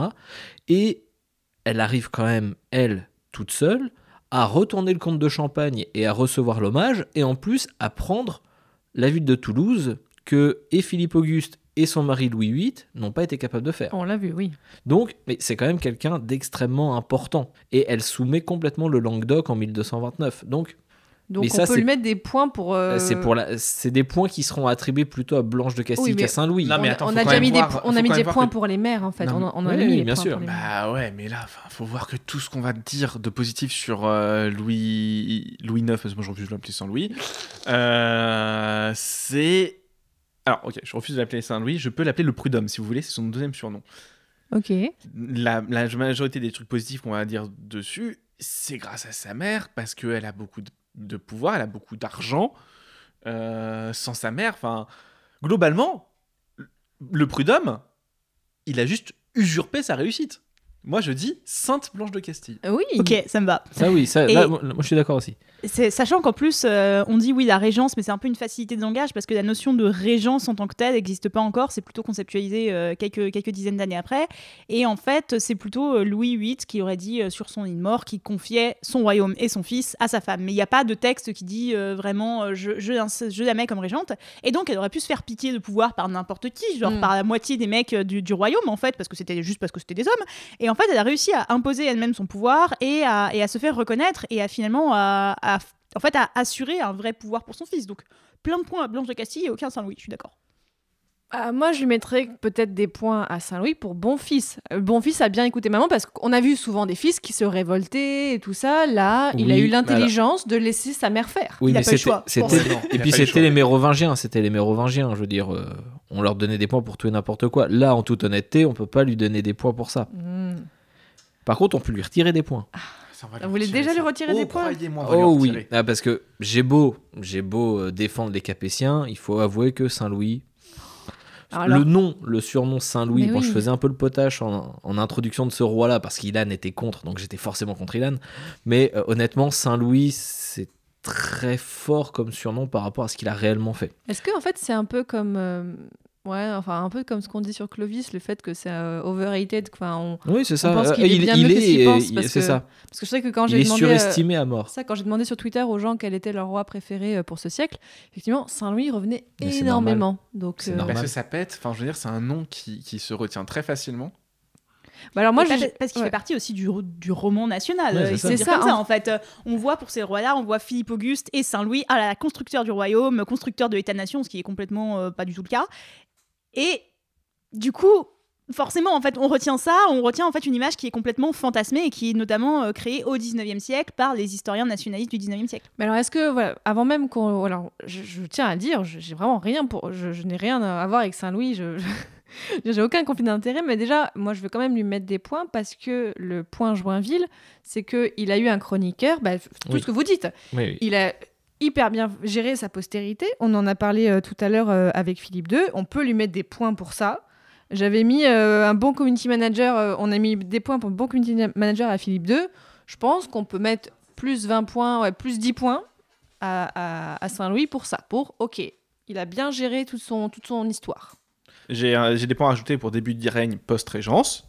Voilà, Ouais. on, on peut pas m'accuser d'être injuste. Pourquoi? C'est un bon frangin. Ok. Il a défendu les, les droits de ses frères en bataille. Il s'est même rendu sur le champ de bataille euh, pour défendre notre- notamment Robert. Ok. Voilà, donc Robert d'Artois. Alors, à ne pas confondre euh, ceux qui ont lu Les Rois Maudits. Il y a trois Robert d'Artois dans les épisodes qu'on va, qu'on va traiter. Là, c'est le premier. C'est Donc Robert là, allez, plus 10 pour bon frangin. Ce n'est pas Philippe Torreton. C'est quoi plus 15 Je vais mettre plus 15, comme ça on aura, on aura un 5 et ça va. Ça, me- ça m'aide- J'aime bien pour les classements, ça me permet d'avoir des gens à mo- moins à égalité. Plus 15 pour bon frangin en général. Alors, moi, comme je disais, hein, euh, j'ai des points à retirer, notamment la relation de Saint-Louis envers les Juifs. Ah. Parce que pendant la Régence, en 1230, un peu comme ce qui s'était passé précédemment, les Juifs sont à nouveau condamnés. On leur interdit l'usure, donc euh, le fait de, manipuler l'argent, en gros, hein, pour faire simple. Et euh, tous les prêts consentis auprès des seigneurs, en gros, sont annulés. Les seigneurs ont le droit de les réduire à l'état de, de serfs. Donc, pas d'esclaves, mais en gros de, de biens d'un seigneur. En 1234, pareil, on a une ordonnance qui protège les chrétiens en cas de non-remboursement des dettes auprès des juifs. Donc, en gros, on va demander de l'argent aux juifs, mais on les rembourse pas, bon, on n'encourt euh, rien. Et on a aussi, en 1242, donc là, Saint-Louis est réellement maître de lui-même, il décide la confiscation des livres saints juifs, le Talmud, ou Talmud, je ne sais pas exactement. Alors, euh, c'est plus compliqué que ça. Oui, non, mais j'essaye de résumer. Et en gros, il fait, il fait une sorte d'autodafé. Il y a de nombreux livres qui sont brûlés et de nombreuses archives juives qui sont brûlées sur l'ordre de Saint-Louis. Hmm. Donc, Ouais. Bon, moi, on peut, si vous voulez, on peut enlever moins 30 points pour ça. Si ça vous va. ah oui, oui, Euh, bah, moi, je retirerais même plus de. En fait, je voudrais retirer des points sur ce, sur ce retrait de points. vas-y. Parce que c'est un échec. Donc euh, bon, là, euh, niveau historiographie, je, donc, je répète, hein, c'est le livre de, de Juliette Sibon. Euh, c'est relativement un échec en fait. Euh, les ex- Donc il y a euh, une volonté d'expulsion, Mhm. mais on n'a pas de trace que ça réussisse. Donc déjà, il dit qu'il va les exclure, il n'arrive pas à les exclure parce que, bon, on peut pas parler de d'opinion populaire à l'époque. Euh, ce qu'on a comme trace, c'est la clameur. La clameur dit, et puis la clameur elle est toujours du, du côté du roi, c'est marrant. hein. Globalement, il y a des résistances parce que les juifs font partie de la société française. Et les, les- les juifs font- euh, sont nécessaires à la société Ils sont intégrés. C'est ça, ils sont intégrés, etc. Euh, L'usure, de toute façon, se maintient parce que économiquement, c'est pas viable. Il y a même des, des- des auteurs chrétiens qui sont obligés de le dire. Parce que bah, euh, le, le pays vit à crédit, hein, les guerres sont- épuisent les, les richesses de tout le monde. Et de toute façon, il y a un refus des hum, autorités intellectuelles de virer les juifs, parce que les juifs, il y a des savants juifs qui sont très versés dans les textes saints. Donc justement, pour- euh, c'est pour ça qu'il notamment il y a ce, ce brûlage du, Tal- du Talmud. C'est que, euh, je sais plus si c'est brûlage ou brûlaison, mais il y a un terme. Brûlement. qui- Brûlement, merci.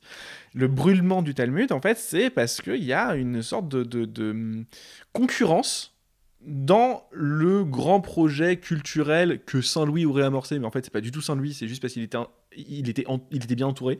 Mhm. Mais euh, voilà. Et euh, il y a euh, un échec même de, ton, de son anti-judaïsme. Je, je maintiens les moins de 30 points parce qu'effectivement, c'est un échec, mais déjà, les, les intentions et tout ça, c'est une foirade. hein. Donc, on- c'est une mauvaise intention qui a foiré. Donc, je mets quand même moins de 30 points pour ça. Et si condamnation du, par le pape d'une de ses décisions? Ouh, bah attends, eh, on en a... La rouelle. Il a pas Le- été excommunié hein, pour l'instant. hein. Non, mais le pape a, a dit bah arrêtez avec la rouelle. En fait, vous allez mettre en danger plein de gens. Ils vous ont rien fait. Même le pape se, dresse contre ces Tu peux décisions. rappeler ce que c'est la rouelle? Alors la rouelle, c'est un petit bout de tissu. Euh, c'est un, un bout de tissu jaune pour marquer les juifs. Sauf que là, c'est un tissu rond et percé. Alors, soit c'est pour euh, les 30 deniers que Judas a reçus pour trahir le Christ, soit c'est parce que le jaune c'est infamant. C'est aussi c'est souvent bicolore, rouge et jaune. Ou euh, alors quand c'est euh, rouge et jaune, c'est le sang, mais c'est aussi parce que le, la le, le- le- le côté bicolore montre que c'est faux, ça- c'est- la trahison, etc. Et ça, en fait, c'est quelque chose qui a déjà été utilisé, mettre la rouelle euh, aux juifs, mais jamais généralisé. Et Saint-Louis, euh, là je vais le dire, Saint-Louis, veut imposer à tous la rouelle. Et le pape est obligé d'intervenir, alors pas auprès de Saint-Louis, mais en fait, il va saper l'autorité de Saint-Louis euh, en envoyant Allez, aux autorités 40. euh, locales ne faites pas ça parce que c'est dangereux. Ok, donc moins 40 pour, euh, à Saint-Louis pour, les, pour tout, résumer toutes les juifs. Dis-moi, Justine, qu'est-ce que tu vas Bah, me dire? En vrai, Saint-Louis, c'était quand même pas un mec bien marrant aussi. hein. En vrai, on peut lui enlever des points là-dessus. Enfin, Je l'ai marqué dans mes notes, hein, chiant. c'est un mec chiant. en soi. Non, mais en fait, non. Mais, ça, ça- non, mais j'ai une vraie justification à ça. Oui, bah- Au-delà de ma mauvaise foi. En vrai, c'est un mec qui, quand même, pour être reconnu saint, il avait quand même, il était quand même, on peut le dire, très catholique. Euh, et c'est quelqu'un qui s'est notamment adonné à l'abstinence sexuelle. Ok. Par exemple, il y a, alors le, le confesseur de sa femme nous dit que euh, pendant trois jours après le mariage, il ne l'a pas touché pour respecter un impératif biblique. Et c'est un type qui, selon, euh, selon la légende, mais visiblement se- selon des sources aussi, euh, respectait tous les interdits sexuels de l'Église. Chose que jamais personne n'a fait dans le christianisme, ou du moins n'a jamais démontré comme ça, parce que l'Église, à cette époque-là, met un nombre d'interdits sexuels où, en gros, euh, plus de la moitié des jours de l'année, c'est ceinture. On n'a pas le droit parce que soit c'est dimanche, soit c'est un jour saint, soit c'est machin, soit c'est euh, soit c'est carême, etc. Et lui, il a dit ah non non, mais moi je, je respecte tout, donc il respecte tout. Mais pour un mec qui est censé assurer sa descendance, c'est un peu compliqué. Eh quoi. bah c'est ça. Et en fait, le début du mariage, tout le monde flippe parce que euh, pendant six ans, euh, Louis et sa femme, qui Marguerite de Provence, n'ont pas d'enfants. Oh. Probablement en partie parce que après ils se rattrapent. Après ils en ont une dizaine. Donc a priori, enfin sa femme était euh, était très jeune quand ils se sont mariés. Elle avait 13 ans. Ce qui est quelque chose qui se pratique beaucoup au Moyen Âge, mais on a parfois des sources qui nous disent que euh, dans ce genre de cas, on fait en sorte d'attendre que la femme soit un peu plus vieille pour avoir vraiment des, des pratiques Bon, reproductives pas qui permettent mal finalement. bah oui, en fait, ils permettent à la femme de pas mourir en couche à 12 ans, euh, ce qui est plutôt, euh, plutôt pas mal. Donc en fait, voilà, c'est quelqu'un qui, oui, non, mais oui, c'est plutôt pas mal. Mm. C'est quelqu'un qui, qui respecte voilà, tous les interdits de l'Église, qui fait pénitence, mais ça va au-delà. Là, je, je mets le côté Ouais. sexuel parce que parce que ça fait toujours marrer, mais ça va au-delà de ça. Il pratique toutes les pénitences possibles. Euh, c'est vraiment un roi qui, qui met en scène son adhésion euh, au, au christianisme. On va pas mettre- enlever des points à un mec parce qu'il est juste un peu chiant. Enfin, je. Il est pas juste un petit peu chiant. Saint-Louis, il aurait été marié avec euh, Aliénor d'Aquitaine, il l'aurait répudié. Sa dévotion va même jusqu'à la façon dont il s'habille en fait. Tout à fait. En fait, il s'habille dans des couleurs neutres, dans des matières, euh, dans des laines épaisses, dans des choses comme ça, qui est pas vraiment à la hauteur d'un roi du- de l'étiquette de l'époque. Ça, ça dénote un peu. Hmm. Par contre, ça colle plutôt bien avec le côté saint. Là, bah oui. il a une Moi, je lui dis, euh, mais enfin, limite, j'ai envie de lui mettre des points pour dans- dévotion, quoi. C'est pas que dans la deuxième partie de son règne. Il n'y a pas un moment où il a perdu une bataille et c'est à partir de ce moment-là Oui, qu'il oui, oui, euh, qu'il Il change arrête de pas de perdre des trucs. Oui, non, mais, non, mais, voilà, mais il y a aussi Ah. un. Non, mais il y a. Mais c'est au retour de la loin, en fait. croisade. C'est ça, en fait, de retour de la croisade où il a planté. Et du coup, il y a un côté encore plus pénitent. C'est genre, ah bah avant j'étais un roi euh, qui se la pétait et maintenant, ah bah non, non, non, on Bah, D'ailleurs, l'antijudaïsme se fait aussi beaucoup après la croisade parce que il faut. Oui, parce que c'est pas... il est pas juste chiant en fait. Il est pas juste chiant envers lui-même. Il est chiant avec tout le monde. alors quand même, juste pour Saint-Louis, il y a quand même un truc assez gros. C'est qu'il part en croisade. Et ça, faut qu'on en parle, forcément. Donc, la croisade. La Oui. croisade. C'est la combienième, là? C'est la septième croisade. Oh là et après, il y a la huitième croisade. Et il fait les deux? Il fait Oui, deux et- croisades. Il fait deux croisades et il perd deux croisades. Ah, Et c'est merde. trop Alors, bien. Tout, tout commence en 1244. Louis, Loulou, il est malade. Et Loulou, quand il est malade, il s'en remet à Dieu. Et quand il s'en remet à Dieu, il prend la croix. Et donc, il, dit, si jamais Dieu, oh, guéris-moi, si c'est le cas, je pars euh, buter de l'infidèle. Bon, paf, il est, euh, il est soigné, paf, il prend la croix, il emmène toute une fine équipe direction l'Égypte. Alors, il laisse mamie, mamie euh, Blanche de Castille, aux commandes du royaume. Elle gère, elle. Il prend maman, le lardon, et il emmène toute la sainte famille direction l'Égypte. à savoir que à ce moment-là, la reine est enceinte. Donc, il emmène sa femme enceinte euh, là-bas. Et donc, il laisse le royaume tout seul. Il débarque. Il a pris son héritier et sa femme en croisade? Oui. Mais il est débile. Pardon, non, mais. non, il, a confiance en Dieu. Et en 1249, il débarque à Damiette. C'est un succès. Le mec, il prend un melon pas possible. Il laisse maman à Damiette. Il laisse le lardon aussi. Direction Mansoura. euh, échec. Prison. La reine accouche seule à Damiette. La peau. Alors lui, il y a des textes de, Join- de Jean Joinville, justement, ce qui est, son, qui est son biographe et un de ses amis, qui raconte qu'il se met en pénitence parce que euh, il a laissé sa femme toute seule, parce que euh, il a peur pour son, pour son enfant, parce qu'il a perdu, machin truc. Finalement, il négocie avec le sultan d'Égypte. Il accepte une trêve de 10 ans, mais il paye 500 000 livres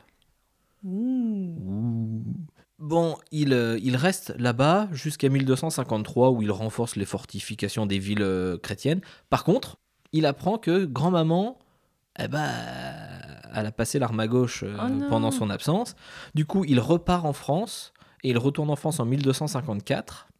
Donc, après 7 ans d'absence, Ça veut Et- dire que Saint-Louis a passé 7 ans hors du royaume de 7 France ans hors du royaume de France et dont 2 ans où il n'y avait personne à la tête du royaume de France puisque mamie était morte. Attends, Et là, il n'y a pas eu de révolte, il n'y a rien eu C'est ouf. Ouf. Bah, ils ont essayé, mais mais personne n'a oui, réussi, Mais quoi. non, mais oui, mais non. On va en parler. Là, là, on peut retirer au moins 30 points. Attends, attends, attends, moi, parce j'ai que- Pour le gros échec. Un bon 50 points, moi. Attends, ouais, ouais, c'est vrai que là, toute cette histoire, moins 50 points pour la première croisade qu'il fait. Ah bah, on va pouvoir retirer beaucoup de points aussi pour la deuxième. hein. Donc, Ah oui, oui, mais on y vient. euh, Mais alors attends, parce que si, si, il se passe des trucs hein, pendant Oui, oui, qu'il il est pas là. Ouais, il se passe Alors, quoi juste pendant qu'il est encore en croisade, alors quand il sort de prison, bah, il revoit sa femme parce qu'il y a quand même trois de ses enfants, donc bon, elle est enceinte, donc il y en a un qui, qui, euh, qui naît euh, à Damiette, mais il y a aussi deux autres gamins qui naissent, euh, qui naissent pendant que, que lui il est euh, en Terre Sainte, donc c'est vraiment. euh, Donc il, ça il veut fait dire sa qu'on- vie là-bas pendant 7 ans quoi. euh. ça veut dire qu'on a des... des héritiers du roi de France sur leur état civil né où Damiette? C'est n'importe quoi. On a, on a, enfin, c'est c'est inédit ça. Il n'y a jamais eu ça jusqu'à présent. Des gens qui naissent en dehors du royaume, non ça Non mais ouais, de la famille royale qui naissent royales, en dehors du à- royaume à de des- France. à part d'éventuels bâtards Ah, les autres croisades. Non mais Oui. des enfants, des héritiers. Oui, effectivement, des héritiers. Oui, Ouais, c'est- ok. Bah. D'autant plus que ça pose des problèmes baptismaux, ça pose des problèmes sur Non, il y a plein de chrétiens là-bas, euh, il y, a, il y a plein d'évêques euh, qui peuvent. euh, Enfin, Oui, de prêtres. mais- ça n'a pas la reluisance de l'archevêque qui va. euh, Oui, mais il y, a- il y a toujours le prêtre de compagnie du roi qui va Oui, pouvoir euh, mettre un peu d'eau sur le front pour, euh, pour baptiser les enfants quand même. Bon alors, Oui, Ilan, tu voulais nous raconter justement qu'est-ce qui se passe là Alors, euh, moi, je pense que cet épisode, vacances euh, c- c- c- c- cet épisode, pour moi, sera marqué par euh, les révoltes de Pégu Paumé. Le quoi? Parce qu'on a, une- on a encore une croisade de losers en, en gros, la défaite de Louis euh, le Prud'homme a des répercussions inimaginables en France.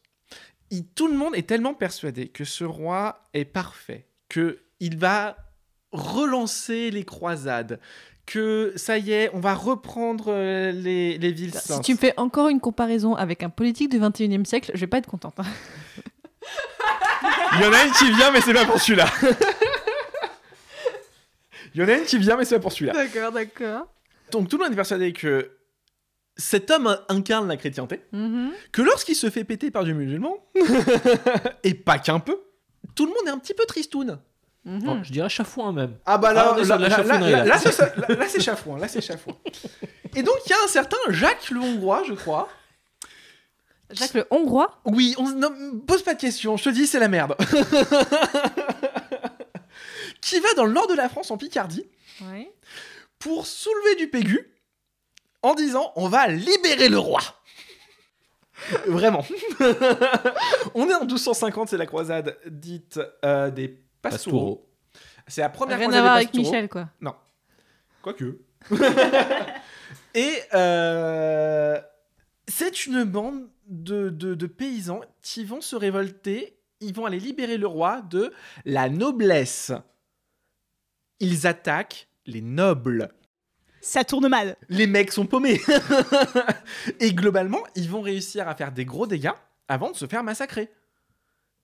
Parce que il a fait tellement de com sur venez la croisade, c'est sympa. Qui avait vachement de monde. C'est ça. Et puis euh, là, le pays, euh, le pays à ce moment-là, il est dans une, euh, dans une misère, affaibli économiquement, affaibli. euh, on est sur des, des météos qui sont pas clémentes pour les récoltes, etc. Les mecs sont à moitié fous. Euh, ils ont la dalle, ils attaquent du seigneur. On est sur une euh, révolte anti-seigneur. Ouais, parce que la logique, c'est que. euh, Alors la logique, c'est que les seigneurs euh, sont coupables de ne pas s'être levés contre euh, pour aller sou- pour aller euh, le soutenir roi. le roi. D'accord. C'est une révolte pour le roi contre les seigneurs. Ok, bon, donc il se passe ça, mais finalement, bon, là, on va pas enlever de point pour ça. Après, après on, a, on a quand même euh, le royaume et les paysans qu'on mérite. hein. Ouais. Excuse-moi, Il y a un moment. Moi, j'ai euh, moins 10, hein. Mais il est pour rien, là. Il est, en plus, Bah, il, si. il est en train de faire des Bah, enfants. il aurait euh, été, il aurait été moins con. non, mais attends, je suis Attends, désolé. il était au Club Med en Égypte, euh, il a laissé personne à la tête du royaume. Bah non, mais du coup, c'est sa faute. Bah oui. c'est ce que je veux dire. Bah, il avait laissé sa mère et, et la pauvre, elle est morte, com, hein. quoi. Donc, ils reprennent, euh, là, ce qu'on sait, c'est que Jacques, euh, Jacques le Hongrois, il reprend la com royale. hein. La communication royale sur euh, faut, faire, faut aller. Bon, moi, je suis pas d'accord parce qu'il avait laissé sa mère qui, on, est, on l'a bien dit, Mais c'est nous les très, jurys, très, on très est bien. unanime pour dire qu'il faut lui retirer des points. Ouais, bah, on, va, on lui a déjà enlevé pas mal de points, hein, je pense. Et que- on va Oui, mais tu lui as mis continuer. des points parce qu'il était sain alors qu'on n'était pas d'accord, donc finalement, maintenant, on peut l'en enlever. On va continuer. Non, moi, moi, vous, vous m'avez pas totalement convaincu, mais je sais qu'il y a d'autres choses qui vont me convaincre. Parce que du coup, est-ce qu'on enchaîne sur la, la, la- la seconde croisade qu'il fait? Alors, on va juste un truc entre deux. Ouais. Et après, on va éteindre la troisième, la neuvième, la huitième croisade, pardon. Euh, c'est à son retour, on avait dit que euh, il redevient mais encore plus chiant que la pluie, que la pluie. Euh, et ben alors, c'est le cas. 1254, il arrive, il interdit les jeux de hasard et d'argent. Ah. Bon, Ah, attends, attends, attends. Il, il interdit tout ce qui va avoir un petit peu de fun. En 1258, il interdit les duels judiciaires et les guerres privées. Ah, C'est- C'est quand même les choses un petit peu, euh, je veux dire, qui mettent un peu de piment dans la vie d'un seigneur à cette époque-là. Et en plus, il interdit l'ordalie. On n'aurait pas eu ça, les mérovingiens, ils étaient à moins 100. Alors, Lord Ali, est-ce que tu peux nous rappeler ce l'ordalie. que Alors, c'est? l'ordalie, c'est en cas de, euh, de procès, on va dire, un truc comme ça. euh, on pouvait s'en remettre à Dieu. Et en gros, pour prouver qu'on était innocent, souvent, ce qu'on faisait, c'est qu'on faisait bouillir une grosse marmite d'eau. On trempait les mains dans l'eau. Si elle ressortait sans cloque et pas rouge et tout, c'est qu'on était, euh, c'est qu'on était innocent. Donc ça, c'est souvent les seigneurs locaux qui mettaient ça en place. Et lui, il interdit ça. C'était quand même fun. Ok. La prostitution, c'est interdit. La, la prostitution, c'est interdit. Euh, tout, le, tout, donc tout ce qu'on a dit sur l'antijudaïsme, euh, ça vient de ce moment-là parce que il a une volonté. en- il est persuadé que si Dieu ne lui, pas, lui a pas accordé la victoire, c'est pas parce que c'est un gros loser, c'est parce que le royaume n'est pas assez sain. Ah. Il veut purifier l'âme du royaume. Alors, on, on parle d'antijudaïsme, mais il s'attaque aux étrangers, et notamment, par exemple, aux Lombards. Les marchands Encore. lombards Ah, mais sont, euh, les, les Lombards, euh, ils ont toujours morflé aussi. hein, ça, c'est... Donc moins 30 points parce qu'effectivement, pas fun en retour de croisade et soi-disant, j'essaie de purifier le royaume. Est-ce que là, quand même, vous n'avez pas un truc, un truc positif à me dire? Moi, Vas-y, raconte-nous. Euh, donc, j'ai la basilique Saint-Denis. Alors, en gros, on a parlé des différents rois qui ont une tradition historiographique, une stratégie historiographique extrêmement intelligente. Lui, il est quand même un niveau au-dessus. C'est-à-dire que lui, il fait pas écrire un bouquin pour euh, sa gloire. Lui, il fait réorganiser complètement les tombeaux des rois de France, qu'ils soient capétiens, carolingiens ou euh, certains mérovingiens. En gros, ce qu'il fait, c'est que, et on peut les voir encore à l'heure actuelle, hein, euh, à la basilique Saint-Denis, qui a été construit donc sous Louis VII, enfin amélioré sous Louis VII, il fait construire des gisants, donc c'est des représentations des rois et des reines précédentes, comme si qu'ils étaient debout. C'est d'ailleurs pour ça que quand on les regarde, les gisants, en fait, ils ont les cheveux qui tombent vers les pieds, comme si ils étaient encore debout.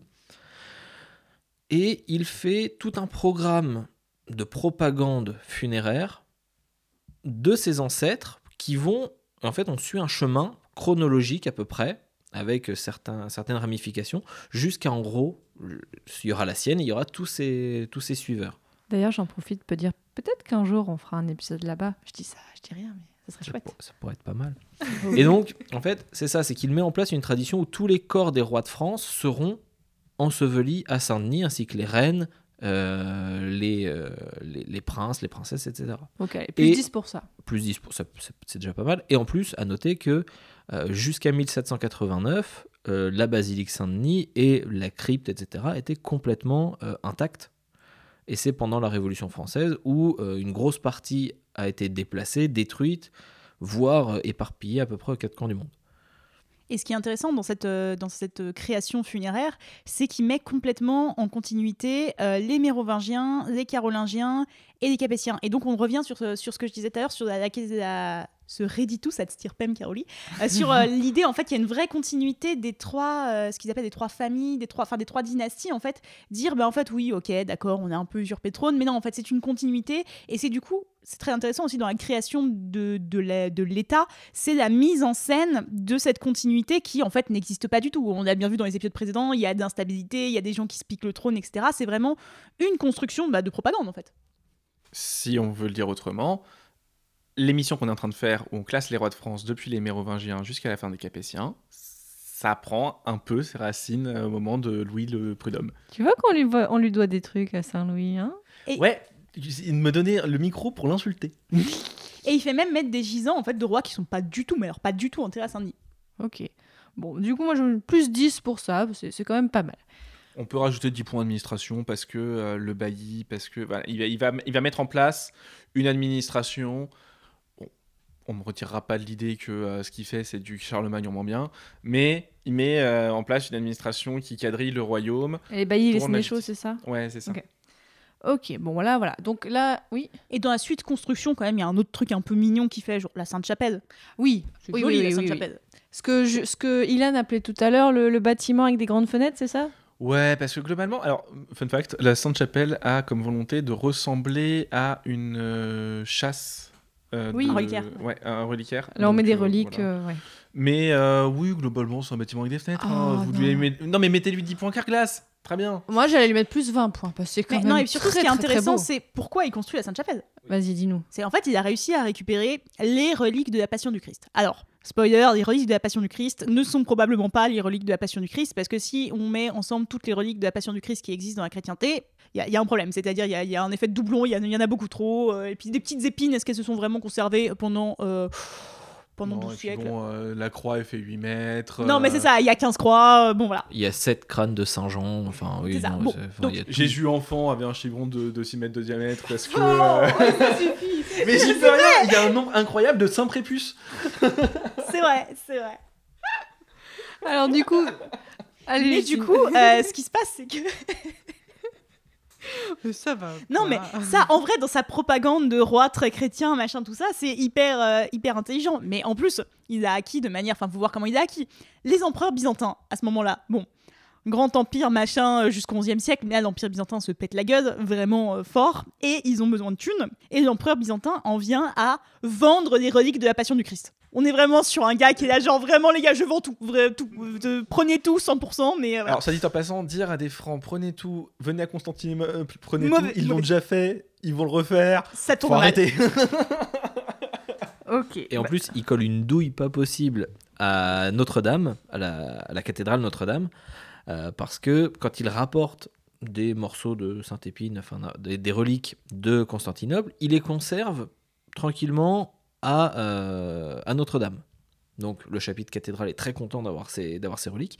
Une fois que la Sainte-Chapelle est construite, il leur fait Attends, ça par contre c'est à moi. Il reprend toutes ces reliques pour les stocker dans la Sainte-Chapelle. oh. Parce que c'est en gros c'est son petit reliquaire privé. Et c'est construit à l'intérieur du palais. Ouais. Et il y a vraiment une entrée euh, spécifique, c'est donc au bout de l'île de la Cité où le palais euh, des Capétiens commence à être euh, vraiment euh, bien construit. Quoi. Enfin, c'est c'est un truc Mm. qui, qui a été notamment agrandi sous Philippe Auguste, là qui commence à être un, un bon gros palais. Et donc il fait cette, euh, cette église privée, donc oui pour les reliques et aussi pour son petit bonheur personnel. Il y a vraiment son entrée directe euh, en haut. Et il y a tout un programme iconographique qui a été restauré euh, au 19e siècle. C'est pour ça qu'il y a encore plein de couleurs euh, qui sont plus celles du 19e que celles du Moyen-Âge parfois. Et il y a tout un programme iconographique avec ses armes à lui, des fleurs de lys, tout ça, et des armes de maman. Bien évidemment, Mm. parce que ça a été fait du vivant de maman, et qu'il y, a- il y a tout un programme iconographique en fait qui montre Saint-Louis et maman gouvernant ensemble. Plus ou moins. Marguerite de Provence, Donc aujourd'hui, la Sainte-Chapelle, c'est au sein du palais de justice, donc sur de la Cité. Et vraiment, les auditeurs et éditrices, si vous avez du temps, si vous êtes à Paris ou quoi, allez la voir. Enfin, c'est vraiment, c'est encore mieux quand il fait un peu beau, parce que du coup, on voit bien les vitraux. C'est vraiment un truc à voir absolument. Bon, du coup, je lui ai mis plus 20 points pour la Sainte-Chapelle, parce qu'effectivement, c'est quand même super joli et c'est bien géré. Alors, je vous propose, on entame justement la deuxième croisade de Saint-Louis, qui est en fait en tout la huitième croisade. Alors, pourquoi il repart en croisade? Il repart en croisade parce que il est vieux. Parce qu'on est en Ouais. 1270. C'est pas logique en fait déjà. Si, si, si, si, c'est très logique. C'est parce que justement, il a une volonté aussi de. euh, En fait, il a une double volonté. À la fois, c'est euh, la rémission de ses péchés. Il essaye de revenir un petit peu à euh, l'origine de la croisade. Et en même temps, c'est une question de somme parce que il a tellement les boules d'avoir perdu Damiette qu'il se dit ce coup-là, c'est la bonne. Alors, ce que je vais faire, moi ce que je propose hein, pour les auditeurs, c'est que moi je fais un résumé rapide et après je laisse mes camarades rager et euh, on en parlera après. Mais en gros, ce qu'il fait, c'est que son but, en fait, il met, il dit aux autres que son but, ça va être de convertir l'émir d'Égypte et de reprendre ses possessions. que le melon du gars quoi. Ah, mais Saint-Louis Le mec, il est au-dessus. Au-dessus, c'est le soleil. Et euh, donc, il reprend euh, toute, sa, toute sa clique habituelle. Il descend, sauf que là, il se dirige pas vers l'Égypte, mais vers la Tunisie. Mhm. Je- voilà. Il fait le siège de Tunis, Comme ça. normal. Bah, bah, Il y avait une ville. Bon. Euh, une ville dans le désert, on attaque. Sauf que se déclare, se déclare une, une épidémie de peste. Ah merde. et en même temps quelques cas de dysenterie. Mais à savoir qu'à l'époque, enfin nous euh, maintenant, bon bah un suppôt et puis c'est fini. Euh, à l'époque, euh, c'était mortel. Ça a tué quand même euh, Louis Louis VIII, ça a tué euh, pas mal de pas mal de, de rois donc. Et il meurt devant Tunis. Alors lui, il meurt pas de maladie, hein, mais il meurt au combat. Ok. Voilà.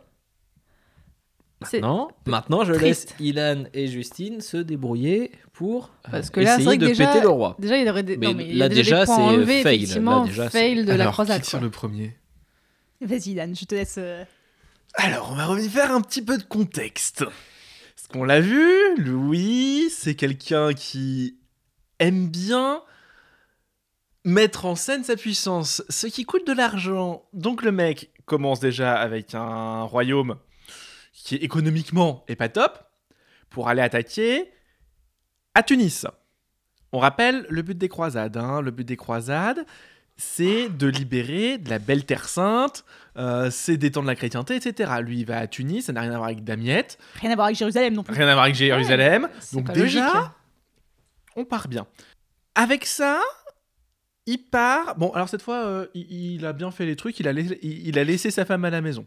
Et son héritier. Ils ont un héritier Non, je crois pas.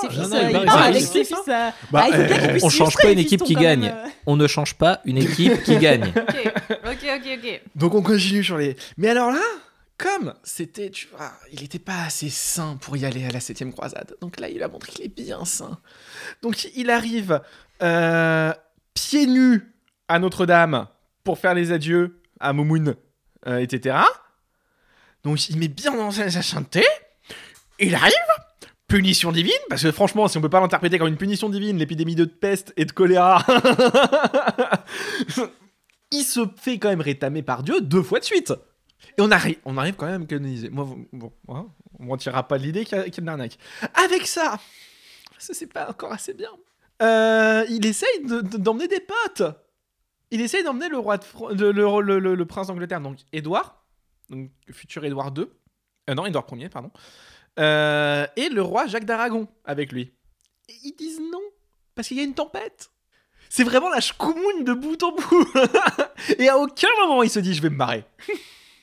Donc là, ouais, là, c'est... Attends, est-ce que t'as encore un truc à enlever, Bah, en fait, personne veut pas dire partir en croisade.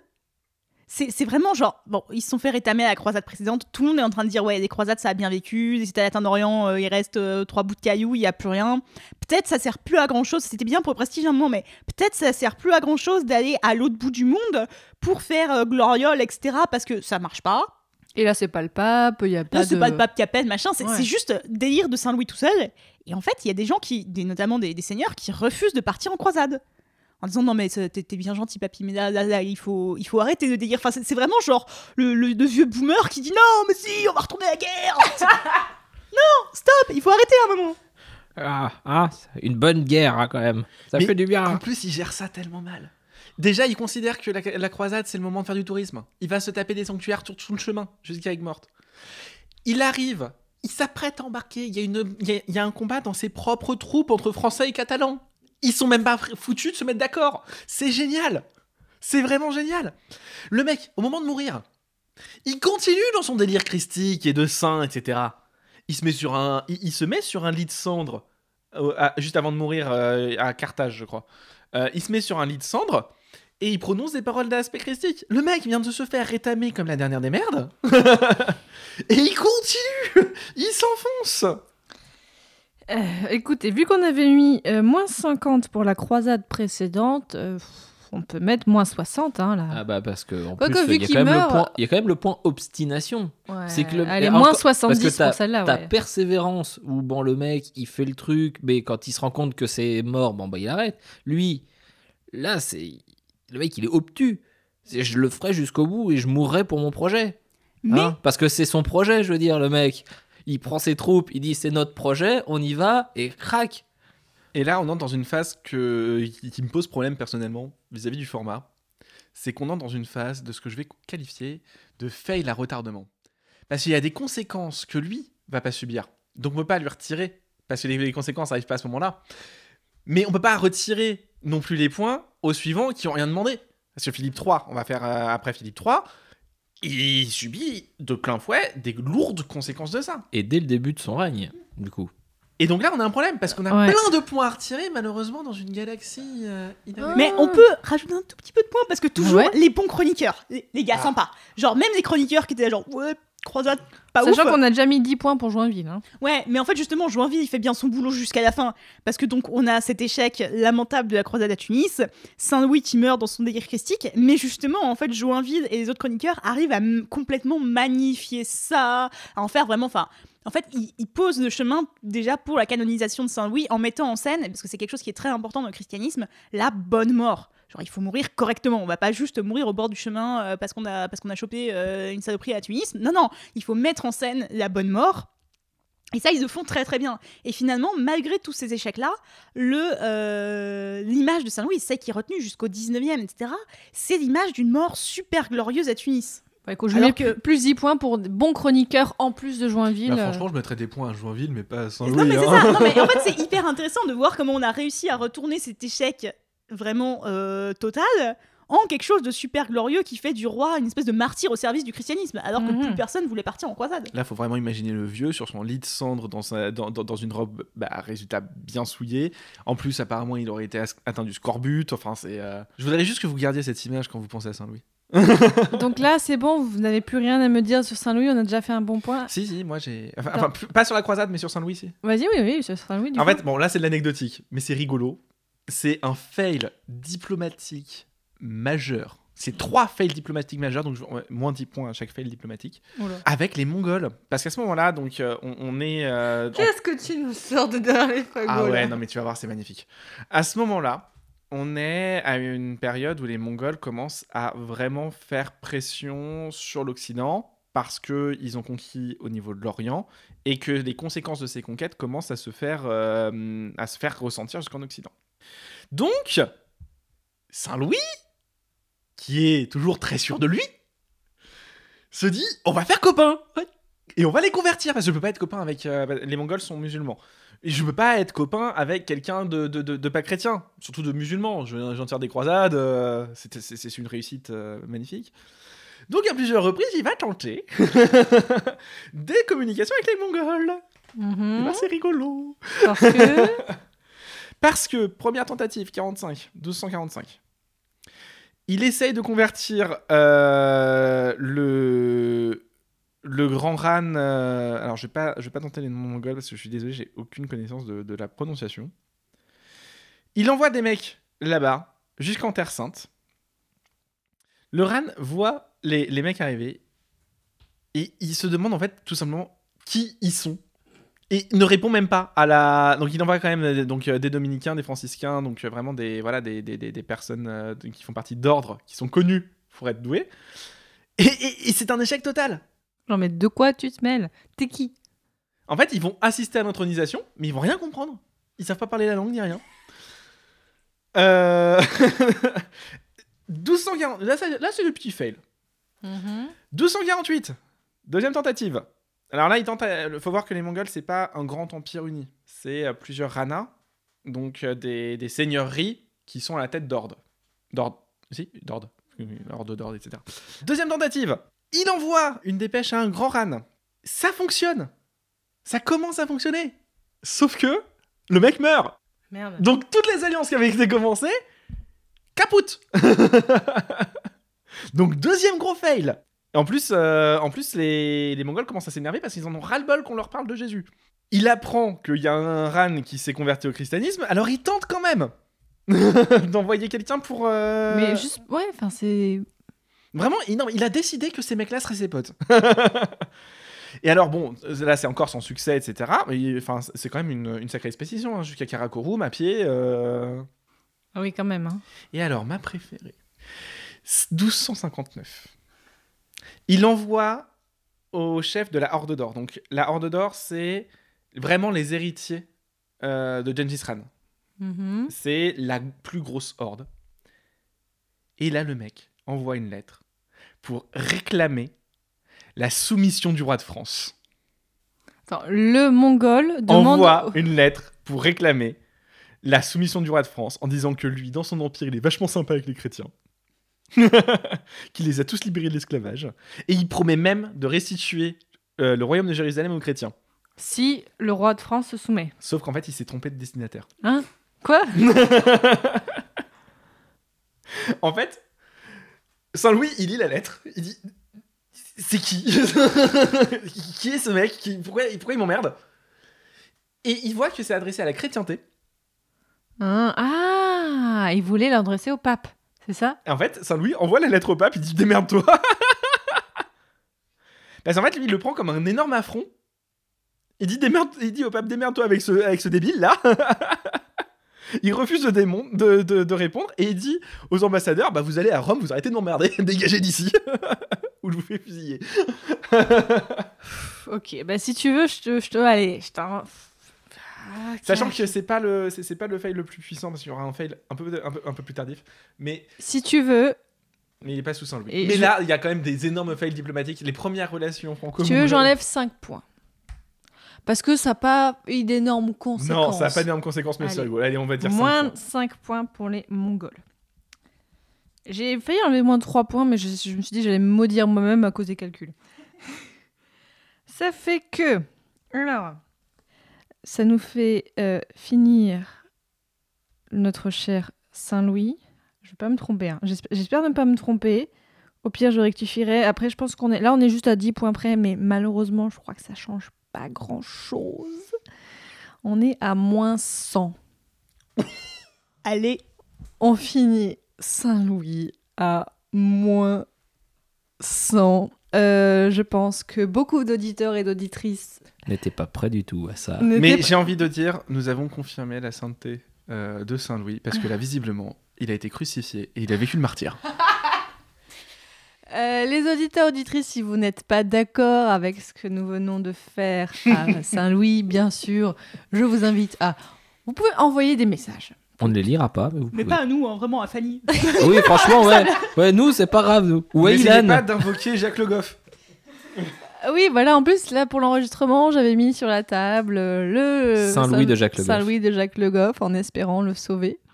Bon, bah, clairement, c'est mort. Donc, bah, écoutez, voilà, ce- nous, ne, nous ne faisons que décider. Voilà, je- vous- vraiment, vous avez été tous été témoins que nous. J'ai essayé d'être le plus juste possible, malgré. euh, je pense que si je les avais écoutés, il aurait eu encore 50 points de moins, clairement. Donc, nous finissons euh, Saint-Louis à. Ah oui, enfin, à moins 100. Après Saint-Louis, après tout ça, on a, on a Philippe III, dit Philippe III le Hardi. Là aussi, vous allez m'expliquer ce petit surnom. Donc, qui naît en 1245. Il accède au trône à la mort de son père, comme on a vu dans ces circonstances un petit peu particulières, en 1270. Et il meurt en 1285. Donc, on a enfin un roi qui arrive euh, au trône majeur. Donc, euh, là, euh, pas, de pas de régence ni rien, mais il ne règne que 15 ans. Alors, qu'est-ce que vous allez à me dire sur Philippe III Parce que j'imagine quand même que avoir le poids de son père, ça fait, ça forge quelque, quelque chose, non? Et puis ça commence mal parce qu'il a le poids de son père, mais il a les conneries de son père dès le début. Ah, Parce que, on rappelle, papa est mort à Tunis. ouais. Philippe était avec papa à Tunis. Ah merde, ok. Voilà. Donc là, t'es là, genre, merde. Le, le vieux, il est mort. Il faut que je rentre en France. Il faut que je prenne le trône. Sauf que Tunis, la France, Paris, c'est pas un vol euh, rapide, hein, ça met un petit moment. Et puis surtout, tout le monde est là, bon, Saint-Louis, bon, il est pas encore saint, mais Louis IX, c'était quand même un gars bien. Donc on va essayer de récupérer la dépouille. Donc tout le monde se bouffe le nez autour de la dépouille. Il y a le frère de Saint-Louis qui veut récupérer des morceaux. T'as euh, le fils de Saint-Louis qui veut récupérer des morceaux en disant bah quand même il a Et ils bâti veulent ça. en faire quoi Une déco de jardin? Enfin, Non, mais avoir, euh, enfin, ça permet aussi de, de se glorifier en disant euh, le roi de France est là, notamment, doigt, euh.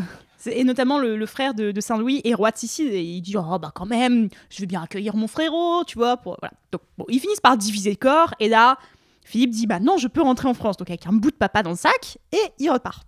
Pas de bol, genre vraiment tout son retour qui dure euh, un an quasiment, je crois, Ouais. ouais. C'est vraiment, mais c'est là c'est la chkoumoun mais totale. Sur le chemin, donc sa sœur meurt parce que tout- toute la famille était encore là, donc sa sœur meurt le mari de sa sœur meurt, son épouse enceinte tombe de cheval, euh, fausse couche, elle meurt. Donc le gars sur le chemin, vraiment, là, là, tu te dis, mais pas de bol, enfin vraiment, euh, ça, ça, ça commence mal. Et en vrai, bon, je veux pas lui enlever des points parce que pas Ouais. de bol, Bah vraiment, oui. genre, Ouais, juste il pas est de pour bol. rien là. Là, il est pour rien. Ouais. euh, on a vu des gens qui tuaient leur famille. Là, vraiment, on leur enlevait des points. Là, il est pour rien. On a un peu pitié pour lui là. En plus, alors, moi personnellement, c'est un roi que j'aime bien parce que c'est un peu bizarre ce que je vais dire, mais c'est un roi qui est complètement mésestimé parce qu'il se trouve entre deux mastodontes, entre son père Saint-Louis et son fils Philippe le Bel. Ouais. Lui se retrouve encastré entre les deux et c'est quand même un roi déjà qui au niveau de la continuité généalogique est extrêmement important puisqu'il est l'ancêtre direct de six rois de France. Ouais. Donc, on a Philippe IV, Louis X, Jean Ier le posthume, bon, euh, Philippe V, Charles VI et Philippe VI. Donc là, c'est les autres qu'on va voir au prochain épisode. hein. Euh, il est l'ancêtre direct. En plus, bah, c'est lui qui arrive à faire en sorte de euh, conclure une trêve pour pouvoir que les, tous les chrétiens rentrent, rentrent euh, en France. Et en plus, il procède quand même à une, euh, à une séparation du corps de son père D'accord? Mais ça, c'est, il reste dans la tradition. Parce qu'on avait l'habitude que le cœur du, de tel roi aille à un endroit. Par exemple, si on prend le cas de Richard Cœur de Lion, pour revenir un petit peu en arrière, son cœur est enterré dans la cathédrale de Rouen. Ok. Par contre, son pas. corps, son corps se trouve à Fontevraud et il y a euh, ses intestins, je sais plus où est-ce qu'ils sont. euh, Enfin voilà. Mais c'est une Au question. parc d- des félins. Mais donc, voilà, c'est euh, c'est un roi qui est complètement dans la, dans la continuité. En plus, alors ça, ça a rapport avec mon sujet de recherche, mais c'est le seul roi de France à autoriser les tournois. Allez, tu sais quoi Plus 5 points? Allez, Autorise les tournois parce que donc son père avait tout interdit. son père, son grand-père, son arrière-grand-père, euh, tout ça, ils étaient à peu près Autorise contre. les tournois. Bah, en plus que lui, son but, c'est pas du tout de repartir en croisade, puisqu'il a, parti la- il a perdu la moitié de sa famille là-bas. Donc voilà, lui, euh, que des jeunes euh, chevaliers se, euh, se battent dans les listes, c'est pas son problème.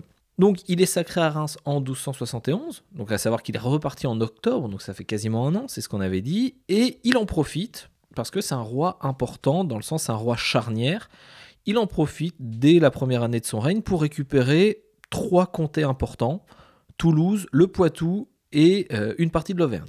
Oh, et, et il, les, il les récupère de façon pérenne ou euh, ça juste Oui, dure oui, il les récupère Plus de- 20 points pour de ça. manière définitive. Il récupère des gros comtés. Alors là, il y a pas. Je vais faire une liste bon hein, de de choses qu'il a voilà. réussi. On va, on fera un, un détail de, on fera pas de détail de points forcément. Après, je pense qu'Ilan retirera des points. euh. Oh, j'ai deux trois trucs, mais en vrai, sur Philippe, plutôt Non, Philippe, il est cool. Donc là, ok. Il récupère les comtés. Alors, il profite aussi pour ramener dans le giron français un royaume important, la Navarre, et ramener le fief de la dite Navarre, qui est donc la Champagne.